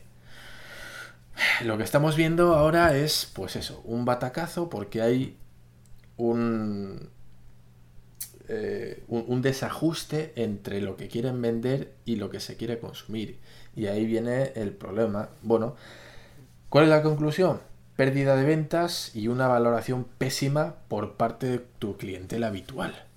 O sea, eh, un tipo que quiere ver películas de acción le estás vendiendo otra cosa. Sí, claro. Y al final es todo por intentar captar a un sector de la población que nunca ha estado interesado en este medio. O sea, las mujeres en principio y en general no están interesadas en películas de acción. Y lo que haces es generar un producto encarado a las mujeres en un formato que no es el que a ellas les gusta. Joder, tú, tú pones a las mujeres un Love Actually, un Bridget Jones, pues son películas que apelan mucho a ese interés que hay por el público femenino. Pero si tú pones a un Bridget Jones en el cual hay tiroteos y peleas de bar, pues sinceramente las mujeres no van a buscar eso en una película de Bridget Jones y además los hombres no van a entender una comedia romántica en la cual hay tortas, puñetazos y tiroteos. Exacto. Es que no, no tiene ningún sentido en ese aspecto. Sí, el, eh, el, el punto ahí es de que el fin del, del cine y de, y, y de estas eh, producciones es vender, no educar. Y... Sí. Si quieres educar o hacer algo diferente, ya vas a entrar en películas independientes. Pero que ya van con un afán diferente. Esas películas no tratan de ganar dinero. O sea, sí, vale, ok, todos queremos ganar dinero con las películas. Pero su, su objetivo principal es despertar conciencias o es contar una historia, descubrirte algo, educarte, instruirte. No es llegar al público masificado, no es llenar los bolsillos de los productores. Muchas veces los productores saben que van a fondo perdido saben que no, va a ganar, no van a ganar din- el dinero invertido en esa película, pero a lo mejor ganan un premio que les da fama, a lo mejor ganan reputación, a lo mejor simplemente es un acto filantrópico. Yo quiero hacer una película y yo sé que no voy a ganar dinero, pero mira, quiero hacer una película en la que se manda este mensaje. Ok, perfecto, ahí está la película. La película es una pasada, es súper profunda, es súper, no sé, intimista, pero ya estás asumiendo o asumes cuando haces ese producto que no vas a llegar al público y que si recuperas lo puesto y no entras en pérdidas, bueno, pues ya va a ser un éxito para ti. y... te llevas un, oso de Berlín, no sé. Sí, claro. Y esta, eh, estas agendas, fíjate, eh, se, se, van mucho en la cuestión de, de no discriminar y de los estereotipos y aceptación y todo. Y al final acaban haciendo cosas tan aberrantes como por ejemplo la adaptación de Netflix que, que hubo de los Caballeros del Zodiaco donde tienes a, un personaje que en el manga, para todos aquellos que ya vamos a entrar a la parte más, más nerd y más eh, otaku de, de, la plática, la dejamos al último porque pues muchos no son otakus y pues no entienden lo que hablamos y tal vez le quieran cortar aquí, pero para los que sí crecimos con los caballeros, eh, todos conocemos al personaje Chon, que era este Andrómeda, que era un personaje bastante andrógino que en, el, en, el, en, en, la cultura occidental se percibe como muy afeminado. E incluso muchos dicen que es homosexual. Eh, cosa que en el manga y en la cultura oriental vemos que, está muy lejos de, ello. De hecho, incluso en el manga Chon tenía su, su morrita, que era esta, una, una compañera con la que había entrenado en la, en la isla de Andrómeda. Este, Jun. Y y el, el, punto es de que él era muy bonito. O sea, incluso eh, era el que tenía un club de fans porque estaba muy guapo y las mujeres lo seguían mucho porque era muy, muy bonito. Porque en, en, términos... El perfil era el de cantante de K-pop que podemos tener a día de hoy. ese era el físico. Que en estándares de belleza japoneses, pues tú, tú, los, tú estuviste allí eh, viviendo eh, bastantes años, pues has de saber que es, es, un, es un estándar de belleza pues buscado, ¿no? Sí, sí, sí, sí. El perfil de Shun, que a nosotros se nos antoja eh, afeminado, ahí es el, ideal de masculino. Es un personaje de maneras muy finas, educado, no es violento, es así mm, confuso, digamos, no tiene rasgos hipermasculinos, no tiene una nariz muy prominente, ni un mentón, ni es muy musculoso, no. Eh, tiene esa gracia, tiene cierta gracia ¿vale? Y eso es lo que se busca. Se busca un hombre eh, elegante en sus maneras. Eh, no, se busca ese macho alfa que, es de sangre caliente, ¿no? Se busca una persona mucho más educada, más respetuosa, mesurada, mucho más tranquila, mesurada, sí. Sí, ecuánime. Ese es el perfil. Ese es el perfil eh, que más gusta en, en Japón. No, no, no buscan el, macho con super testosterona, ¿no? Buscan un tipo que es elegante, un tipo fino. Y pues eh, si, los que ya pues conocen acerca del tema, pues eh, Shun viene a convertirse en la reencarnación de Hades precisamente por eso, porque Hades eh, reencarnaba en el ser pues con el corazón más puro, ¿no? Por así decirlo y todo. Y también nos damos cuenta conforme va avanzando el cómic que Chun es de los caballeros más poderosos. O sea, es el único que se, se fletó de un trancazo a un caballero dorado y a un general marino de los más fuertes, ¿no? Entonces no es un personaje para nada débil, pero sí él, él estaba muy en contra de la violencia porque sí. O sea, si él podía resolver la situación de otra manera eh, que no fuera de manera violenta, lo iba a hacer. Y, y si vemos cierta como timidez en algunas cosas o cierta sensibilidad en algunas, en algunas cosas que vemos que, bueno, muchos dicen que su ataque más fuerte era decir hermano, hermano tres veces, ¿no? Y ya se aparecía el Fénix y solucionaba la situación. que era, era su combo mortal, ¿no? Decir hermano tres veces. Es que te, iba, te iba a comentar. Si nosotros pensamos en un personaje que, se identifique con el rol masculino aquí en Occidente, ese era el Fénix. Fénix, y Seiya. Eran, era el duro, el, esto lo arreglo yo a trancazos, ¿no? Era el, tipo que le echaba huevos a todo y decía, no, ahí le damos y le hacemos. Sí, era el varas americano. Sí, sí, sí, totalmente. Era ese, ese perfil. Entonces, eh, su hermano el Fénix simbolizaba todo ese ideal de hombre, de masculino, que podemos tener en Occidente, mientras que Shun se identifica con el prototipo deseado en Asia.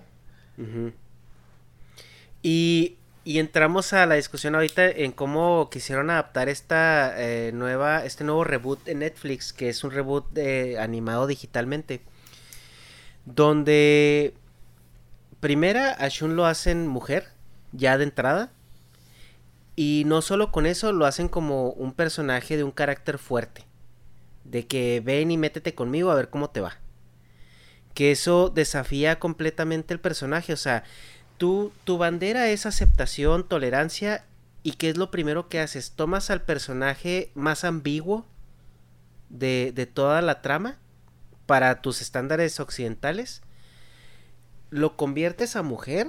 Porque no puedes con ese personaje ambiguo porque crees que te va a tirar ventas.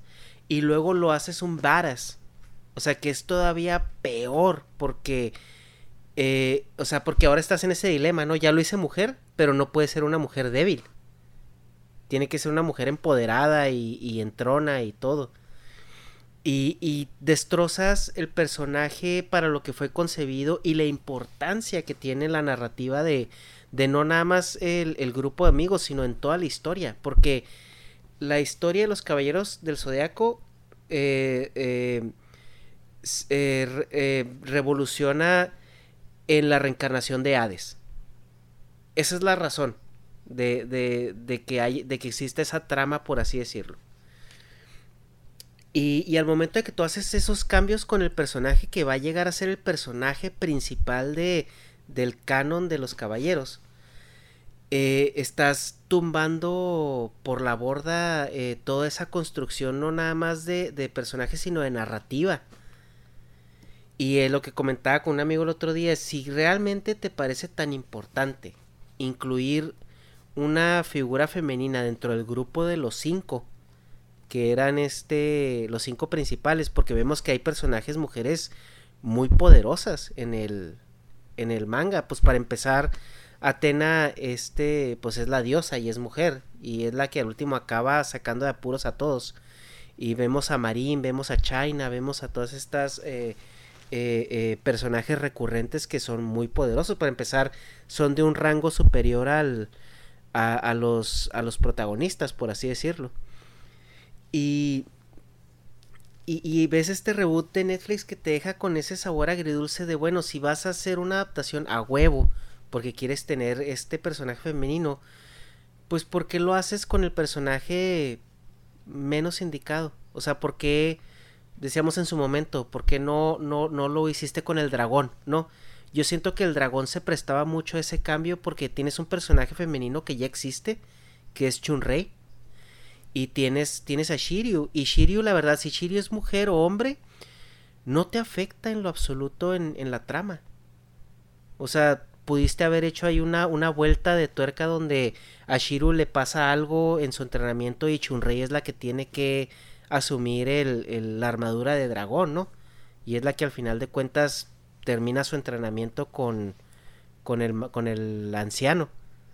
O sea, es, hay maneras de, adaptar eh, obras para, por decirlo así, y, y de manera eh, congruente y, y, consistente con la narrativa de toda la historia que simplemente tomar decisiones eh, pues al, al, calor de pues de la, de la presión social lo llamaría yo. Sí al final lo que tienes es el, el skin de Andrómeda no pero con un personaje y una personalidad totalmente desdibujada que es totalmente contraria al concepto inicial del personaje. Como decías tú eh, Shun en la serie original era un personaje dubitativo de su fuerza, era muy esquivo a la hora de pelear, no quería usar la violencia, ¿vale? Él siempre trataba de, bueno, de, de, evitar esos enfrentamientos, hasta como tú dices, eh, pues llamando al hermano, ¿no? Para que fuera él quien, quien peleara, porque él no quería, no, no quería entrar en eso. Y aquí lo que tenemos es un personaje totalmente contrario, que parece que está deseando entrar en combate, ¿no? Es la primera que quiere ir a, a partir del culo a, a cualquiera. Entonces, eh, bueno, no lo sé, no lo sé. Eh, desde luego no ha gustado mucho a los fans, ha habido muchísimas críticas por muchas cosas, entre ellas, bueno, pues el doblaje, como sabrán algunos. Eh, pero, pero bueno, sí, no sé, em, no, no entiendo, no entiendo este gender swap, ¿no? Eh, que hay y bueno, pues no sé, como indicas tú, se podía haber hecho con otros personajes que no tienen la importancia que tiene, que tiene Shun, no lo han querido hacer, mm, sobre todo, además, como tú indicabas, porque era un personaje incómodo de trasladar a hoy en día, ¿no? Un personaje que fuera tan ambiguo y no poder etiquetarle, yo creo que les creaba mucho conflicto. Porque, claro, ahora en Netflix, que es un producto que no está dirigido para los asiáticos, poner un personaje como Shun les iba a ser muy complicado sin explicar, sin, que lo pusieron de, homosexual, porque se iba a entender así. Entonces dijeron, mira, mejor para que lo hagamos, bueno, pues aceptable para el público occidental, lo vamos a convertir en mujer, pero ya que está en mujer, pues va a tener que ser una mujer luchona, ¿no? Porque es un poco la narrativa que se quiere llevar ahora con los personajes femeninos. Y lo que han hecho ha sido pues destrozar el personaje básicamente. Es eh, desvirtuarlo eh, completamente. Sí, quisieron ser más papistas que el Papa y lo que han hecho ha sido destrozar un personaje que estaba muy bien como estaba. Sí, y, ajá, y más que la deconstrucción del personaje o, destrozarlo per se, o sea, es, es desvirtuarlo porque la, la, la virtud que tenía eh, Shun en la historia, en, toda la narrativa de, del, manga y del anime, pues era que al final entendías por qué, por qué era así y entendías que al final de cuentas era el más fuerte de todos. Sí, sí, sí, sí. sí. Digo, eh, tenía una razón de ser por cómo era. Y quitarle esa motivación o esa, esa razón lo que haces es pues estropean el personaje, sinceramente. ¿no? Es, es, una pena, es una pena. Como tú bien indicas, podían haber metido un personaje femenino tranquilamente, haber cambiado incluso al propio Seiya. Pues sí. Hubiera importado menos que a Shun, pero bueno, tomaron esa decisión. Y pues es, es la que es. Sí, y cala más por eso que dices tú, porque era un personaje incómodo. O sea, y en igual de cambiar a otro, o sea, cambiaste al incómodo. Entonces, incluso aún más obvio. La decisión fácil, sí, es, no sé, no sé. Sí, muy mal. Y Netflix que tiene ahorita, curiosamente, estas políticas de cero acoso y todo eso, que incluso no puedes ni darte abrazos, ni, ni tener contacto físico, ni, ni mirarte a los ojos por, por más de como 10 segundos o algo así. O sea, creo que son políticas que tienen en sus oficinas este como muy estrictas para evitar eh, toda esa incomodidad social o acoso o cosas así que me parece contradictorio, o sea, que tomen este tipo de decisiones, pero, pero pues bueno, o sea, ya vimos, ya vimos cómo le fue, ¿no? A la, a la serie, que al último acabaron subiendo la serie original. Sí, sí, sí, sí, la tengo pendiente de revisionar. ahora, en ahora, eh, en estas épocas tendré bastante tiempo de verlo. de hecho, bueno, sí, como tú decías, estas políticas de Netflix esto ya si quieres lo cortas en la edición. allá, allá por donde tú vives, pues bueno, eh, pues hay leyes bastante parecidas, ¿no? De respecto a, mirar durante un periodo, vamos a decir, incómodo, largamente, incómodamente largo, pues eh, puede llevarte penas de, de, cárcel, ¿no? Es que aquí la regla es de que si alguien te hace sentir incómodo o te hace sentir como acosado por cierta manera, sí puedes, eh, puedes eh, quejarte, o sea, obviamente eh, si la gente tiene criterio, eso es algo que, hay que apuntarlo, pero si, si estás viendo una persona que te está viendo con una, pues tú, tú conoces esas miradas, o sea, de que te está este sobreanalizando o está este... echándote desnudando con la mirada que decimos aquí. Sí sí es posible que tú que tú puedas este, acercarte con la autoridad y reportarlo. Sí. y sí se pueden tomar medidas que eh, cuando hay criterio de por medio, eh, son herramientas muy útiles para, para tener un orden y levantar luces rojas, ¿no? O sea, o banderas rojas eh, en cuanto a una dinámica social más saludable. El problema es cuando ese criterio se vuelve absurdo. Yo, y en ese punto, disculpa. Sí. Yo me acuerdo que cuando iba al aeropuerto iba con un taxista, bueno, un taxista, no, un conductor de Uber, y era un chico somalí, de Somalia.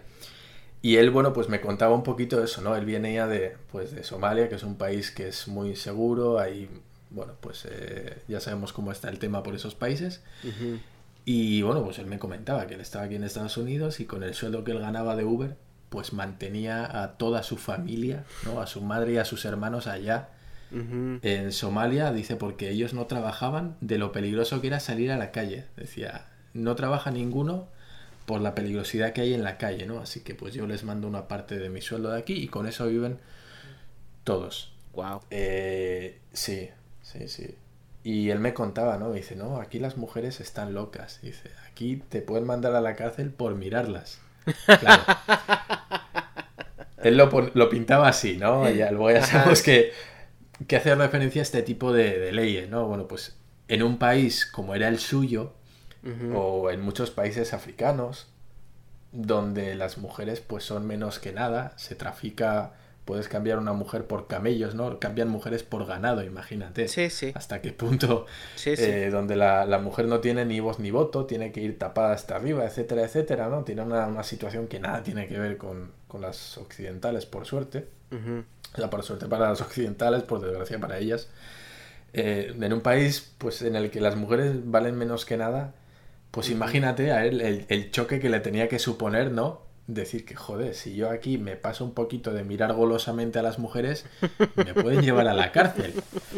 Y para él eso era un, un mind blow de estos, no era algo que no le cabía en la cabeza. Dice, las mujeres de aquí están locas. O sea, eh, qué, qué, qué, extremo en comparación, obviamente, a lo que pues tenía en su país. Sí, claro. Y bueno, pues no dejaba de ser curioso el punto de vista de alguien que vive, bueno, pues una realidad de las mujeres totalmente contraria en, su propio país, ¿no? Y él cómo, cómo, me lo relataba y cómo, cuál era su punto de vista al respecto. Sí, claro, es, es chocante eh, porque sí es una situación, pues no nada más social, sino cultural, muy, muy, muy cultural. Y algo que eh, se nos pasó ahorita a comentar y creo que es importante eh, nada más hacer esta comparación eh, ya que hablábamos de la Mujer Maravilla y cómo eh, se, desarrolló el personaje y la película tuvo tan buena aceptación. Vemos la contraparte de Marvel con Capitana Marvel, ¿no? Que como fue un personaje que fue este metido a la fuerza, encajado a la fuerza, eh, en una fase ya que no, no la necesitaba. Siento que la, fase última esta de, Marvel ya para llegar a Endgame, la historia de Capitana Marvel pudo haber sido pospuesta para la siguiente porque no, no aportó nada. Simplemente fue como levantar un estandarte de Girl Power. Y este... Y, y solamente, solamente. Sí, eh, yo creo que es un momento además muy comentado entre la gente que vio la película.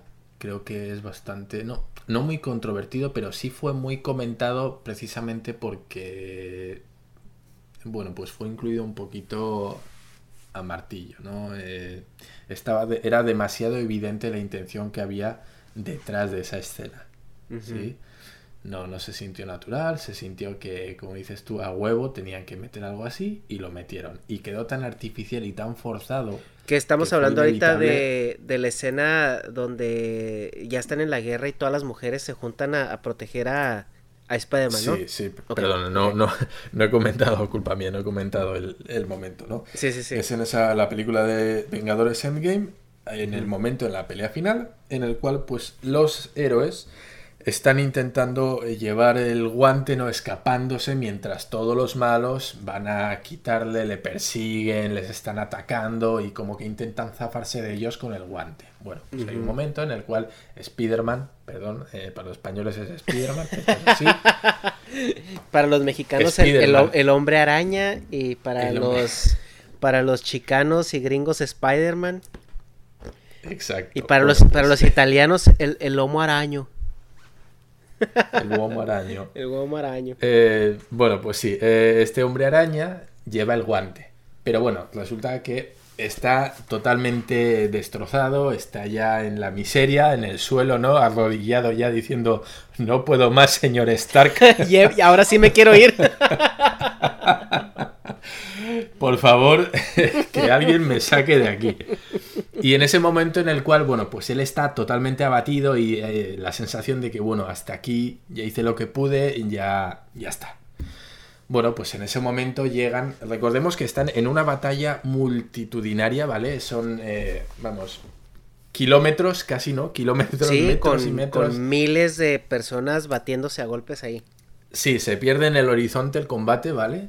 Y en ese momento llegan varios personajes femeninos que se supone están dispersados por el campo de batalla, pero bueno, de alguna manera parece que pues han quedado todos por WhatsApp ¿eh?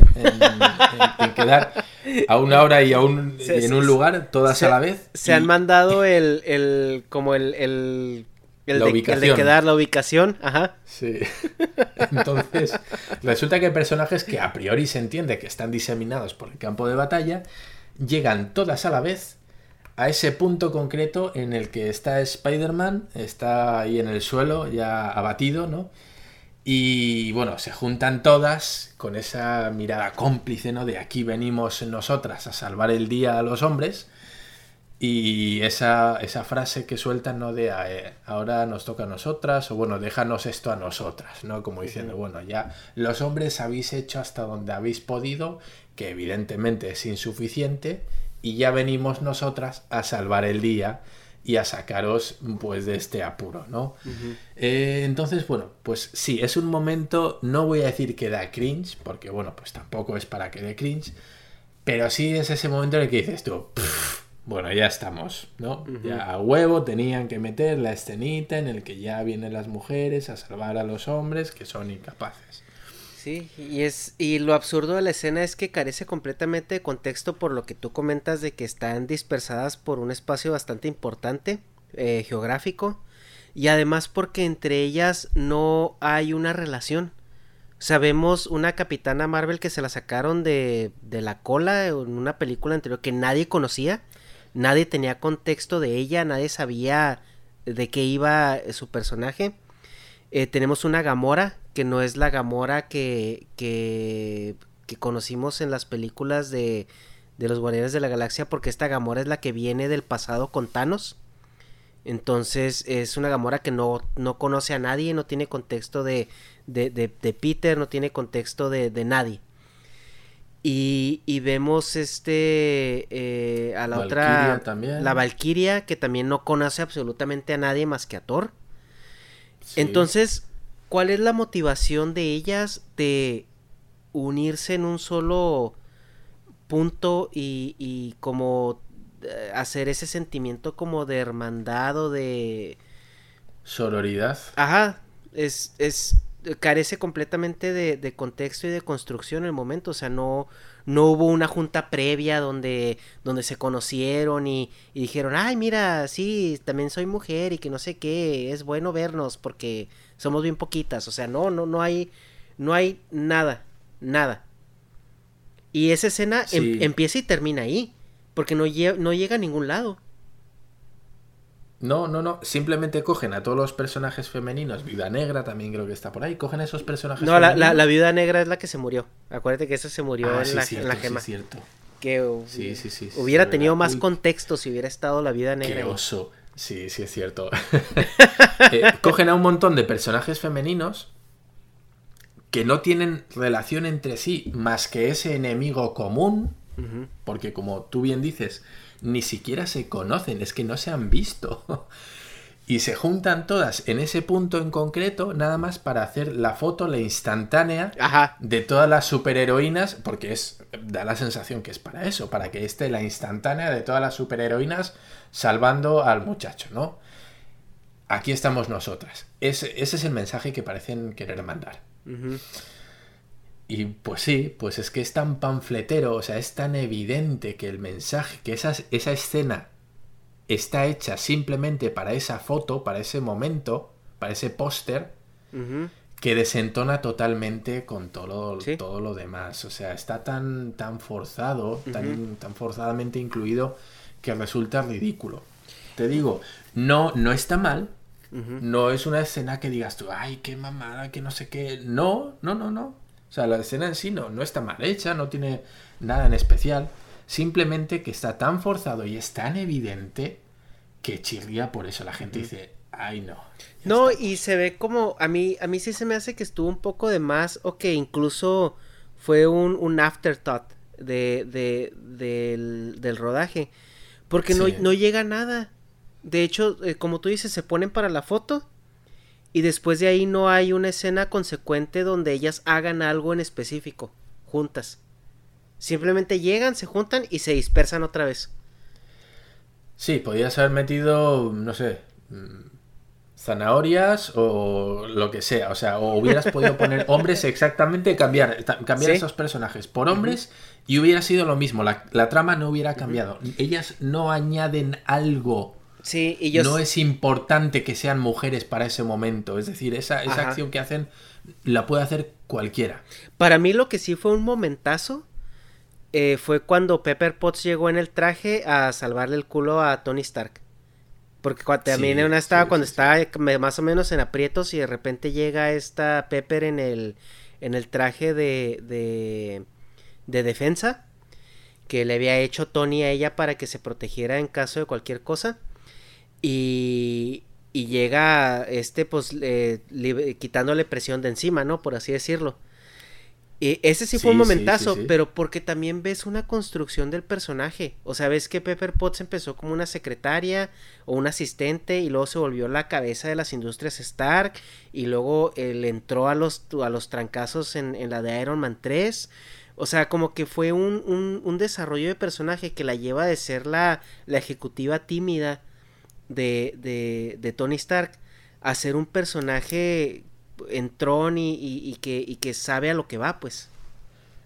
Y en ese aspecto también me recuerda un poquito lo que decías de Shun. Es un personaje que odia la violencia. Es decir, constantemente su papel durante las películas de Iron Man y los Vengadores siempre es lo mismo. Conseguir que Tony Stark deje de poner su vida en riesgo. ¿Vale? Y en la película Iron Man 3, tan criticada, su papel es obliga a Tony Stark moralmente, ¿no? Por lo menos, eh, básicamente le, da a elegir o yo o tus armaduras, o tu vida como Iron Man. ¿no? Dice, yo no, no quiero estar preocupándome cada vez que te pones la armadura. Que es, bueno, pues algo muy habitual en esto de los cómics y los superhéroes, ¿no? La preocupación de los seres queridos. claro. Y que cada vez que sales a pelear, pues tal vez sea la última vez, ¿no? Y, y, esa es su preocupación. Y se pasa diciendo, oye, Tony, de verdad, yo no, no quiero, no quiero vivir preocupada de que esta sea la última vez que sales con la armadura. Yo no pienso soportar esto. Sí, y la evolución del personaje de Pepper a, esa instancia donde ya está incluso ella en la guerra, es porque obviamente el escenario cambió. O sea, estás viendo que está un cabrón que te desapareció la mitad de la población del universo. Y, y obviamente el escenario es diferente. O sea, y se ve reflejada esa cordura y esa congruencia con, con el personaje de Pepper. O sea, que en ese momento dice, ¿es hora de entrarle a los chingazos? Sí, exacto. Y como tú dices, es un personaje que durante toda su trama, durante todo el guion, se ha pasado evitando los conflictos, diciéndole a Iron Man, oye, ya no vayas a luchar, ya no te metas, no te pongas la armadura, ya no sé qué, no sé. Y resulta que a la hora de las tortas, ella entiende necesita, necesitan que ella esté ahí peleando también. Es decir, ella deja atrás todo, todo eso por lo que ha luchado, todo ese anti, bueno, antimilitarismo, antipelear, antiviolencia, deja todo eso atrás, deja sus valores atrás por una situación que requiere otro tipo de acciones, otro plan de acción.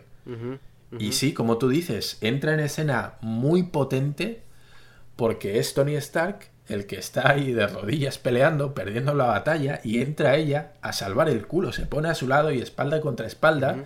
Los dos personajes, otra la piel chinita, los dos personajes se, ponen a, luchar juntos, ¿no? Y se miran, se quita el casco y se miran y notas, notas como ella con la mirada le dice, bueno, ya, ya estoy aquí. Sí, ¿no? pero Y-. Y, él, él, con esa cara de sorpresa de que en la vida me hubiera imaginado que tú fueras capaz de hacer algo así y lo haces y aquí estás salvándome el culo. Pero ahí hay Tú una. que tantas veces, sí. Ahí hay una conexión, güey. O sea, hay, hay una razón, hay un contexto, hay una conexión.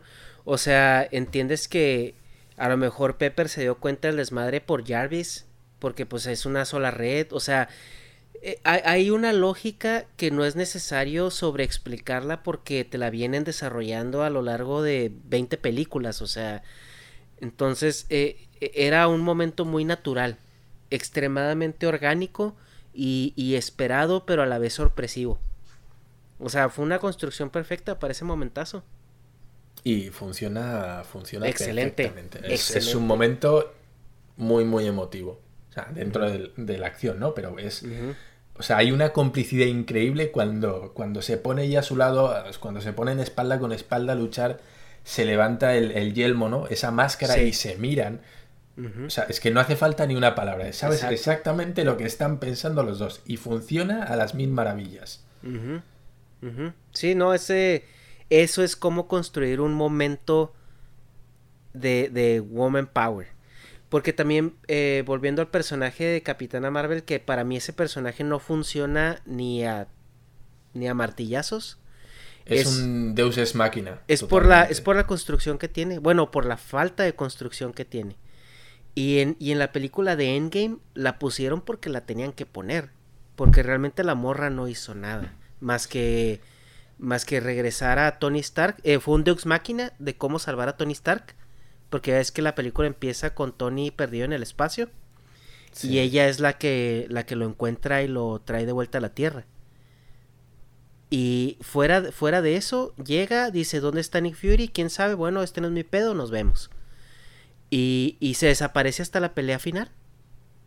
Que llega, hace, da dos, tres patadas, pero realmente no influye en el resultado de, de, de alguna manera importante, por así decirlo.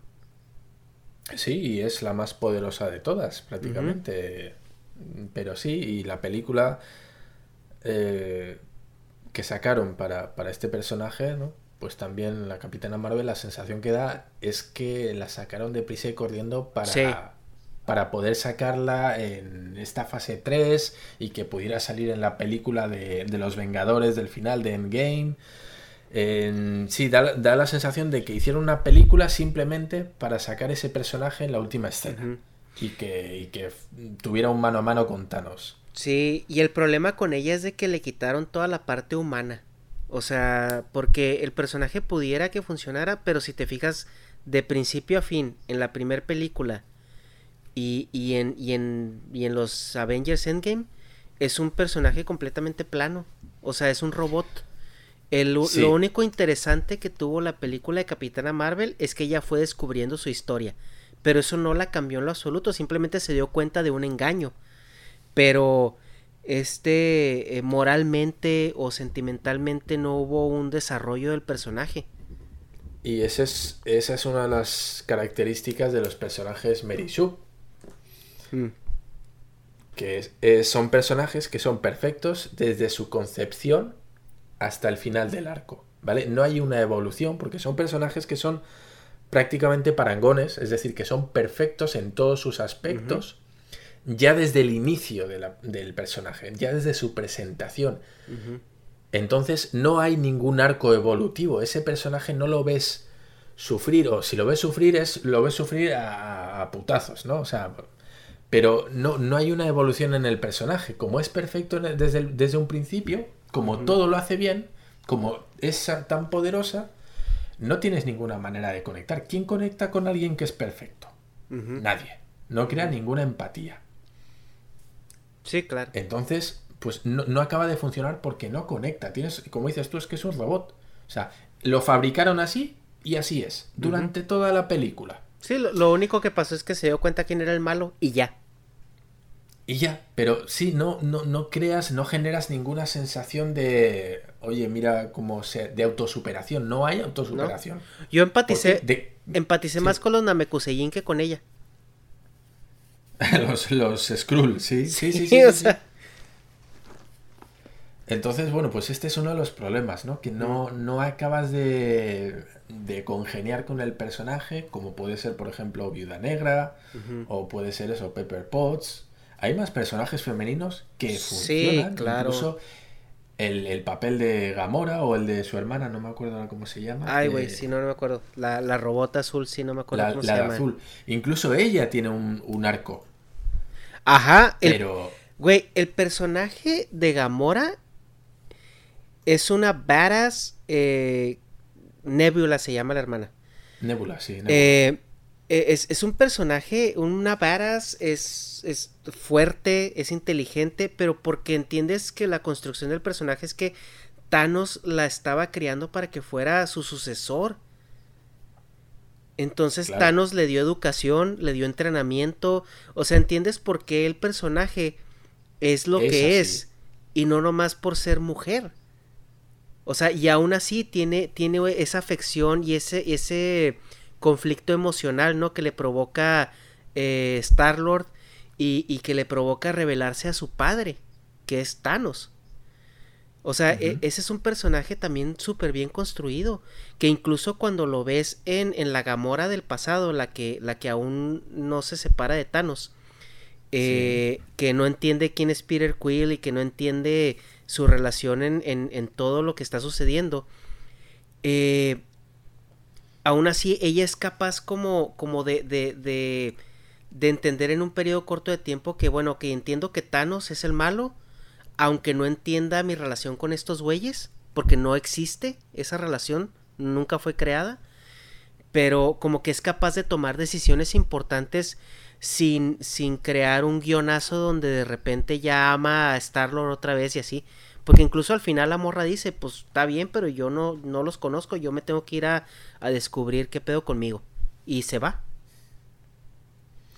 Sí, o Viuda Negra también, entendemos que es así porque es una espía entrenada desde niña, tiene sus conflictos, ¿no? Pues porque se da a entender que pues eh, parte de su entrenamiento es la infertilidad, ¿no? Que las hacen eh, infértiles. Entonces, pues tiene ese conflicto, tiene un desarrollo y tiene una explicación de por qué es tan buena en lo que hace. Y hay un, y hay un misticismo también al respecto porque se entiende que hay una, una historia que la llevó a un anonimato, posiblemente una, misión fallida o una identidad este como tipo la, la, la supremacía Born donde él descubre que su identidad fue como manipulada por ahí.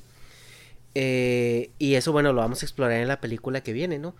Eh, en la película de, de, Capitana Marvel, yo siento que más que contar la historia de, de, ella, lo que más deja esa película y por lo que vale la pena verla es porque te desarrollan a Nick Fury. Porque Nick Fury te lo ponen como, como este sin sentimientos, completamente analítico y visceral. Eh, y, la película de Capitana Marvel te lo desarrolla como personaje. Ese, ese yo creo que es el mayor eh, aportación, ¿no? Porque realmente la otra pasa, pero que sí desapercibida, ¿eh? Pues, o sea, imagínate hasta qué punto, ¿no? Me parece que lo importante era sacar a escena el personaje, realmente no, no parece que quisieron hacer una evolución o una trama referente a ella. Sí, obviamente la película trata de ella, pero no da esa sensación de que, no, no sé, no sé, sí, queda, es, se hace muy raro, no, no consigues conectar con el personaje para nada. Sí. Y bueno, no sé. Sí, pero bueno, creo que ya nos desviamos un poco, ya estamos más analizando el contexto, ¿no? Pero yo creo que, pues, la podemos dejar ahí, Dharma, a menos de que tengas eh, algún comentario extra no, a falta de ver eh, la de Gotham High, ¿eh? ah, bueno. eso que viene, que ya veremos también. No está alcanzando las cotas de. Que mira. De hate. Eh, sí, pero mira que Gotham, Gotham High, eh, el contexto es la, la, high school, la preparatoria de Gotham. Entonces ya se imaginarán para dónde va. Que vamos a ver a todos nuestros personajes favoritos del mundo de, de Batman siendo adolescentes y desarrollándose entre ellos como adolescentes.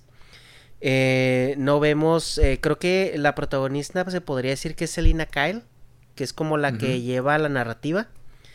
Y Bruce Wayne es pues un estudiante y, y, al parecer ahí hay algún tipo de, de relación eh, sentimental. ¿El también sale? O apunta al parecer que va, va a ser algo así parecido, ese va a ser como el driver de la serie pero vemos que es un Gotham High, es una high school donde ya existen los celulares y las redes sociales. Entonces, eh, yo lo veo un poco ridículo, no es un producto que sea diseñado para mí, pero no lo veo tan sacado de los pelos como, como el, cómic de Marvel que, que platicamos. O sea, simplemente el de Gotham High lo veo como una propuesta para jalar público nuevo pero sin caer en el absurdo de, de volverlo tan políticamente correcto o, o, meter ahí la justicia social como vehículo de, de narración del, del, del, sistema. Y sin, sin haber leído el cómic, por supuesto, pero yo me aventuraría a decir que es un cómic que puede estar bien, pero que funcionaría perfectamente bien si cambias los nombres. Mm. Si en vez de Bruce pones, o Bruno, pones Antonio y si en vez de Selina pones María, pues la historia va a estar seguramente igual de interesante. Pero claro, pues si pones que son Batman, que son Catwoman, etcétera, etcétera, pues ya tienes ese poquito como en Star Wars, ¿no? Mete los personajes antiguos para, enganchar a los viejos y para atraer a los nuevos. Pues, Entonces, pues ahí mm, a mí sí me interesaría ver cómo desarrollan el, el plot ahí sí me, eh, pues no sé, o sea, puede ser una, un reboot eh, modernizado, por así decirlo. Sí, sí, porque ponen un triángulo amoroso entre el Joker, Bruce Wayne y, y Selina Kyle, ¿no? Catwoman. Bueno, a ver qué hacen con eso. A mí me da curiosidad. No, creo que no soy el público objetivo de, de ese cómic. Pero sí quiero ver a ver qué es lo que hacen con eso, ¿vale? Porque parece un planteamiento nuevo. Eh, son estos Bruce Wayne en Instagram y usando redes sociales. Es un poquito el, contexto en el que parece que se va a mover. Ajá. A ver qué hacen con ellos. Sí, mm, que. Bueno, de, momento la gente está un poquito como esperando. Pero también es... verdad que el, tono, como dices tú, el tono es muy importante y han marcado desde un principio que el tono va a ser ese. Sí, ahí sí es interesante ver cómo lo desarrollan. Te digo, eh, hablando del Joker y eso, ahí tengo eh, de la media hora que duramos platicando acerca del Joker, a ver si un día, un día estos la suelto ahí como, como un bonus track. Pero ahí estamos pendientes, Dharma. Este, a ver si hacemos eh, otro, otro episodio después con, con algún otro invitado especial que será sorpresa. Eh, y, a ver si platicamos acerca de un anime o de alguna serie en específico y, vamos analizando el, desarrollo así de los personajes, ¿no? Eh, ya que, que, nos tienen tan en cuarentenados y, y tenemos ahorita un poco de tiempo libre analizando, no, lo vamos, vamos a ir destripando los personajes. A ver, a ver, qué, sacamos. Eh, pues sí, a la espera quedo, a tu servicio, como un placer venir siempre a, tu canal, a este podcast. Y bueno, pues espero que no se hayan aburrido mucho los, los oyentes. No, esperemos que no. Eres, eres un personaje muy querido, Dharma. A la gente le interesa, le interesa escuchar lo que tienes para decir. Bueno, pues esperemos que no me odien después de, esta charla tan impopular que hemos tenido hoy. Espero que, que no me odien mucho. En fin. Bueno, pues un placer estar aquí de nuevo. Ya sabes, eh, puedes contar conmigo para cuando quieras. Dispuesto siempre a, hablar del mundo del cine, el manga, eh, cómics y bueno, pues todo lo que esta cultura pop, ¿no? Que me encanta. Y bueno, pues hasta la próxima. Hasta la próxima, muchas gracias, eh.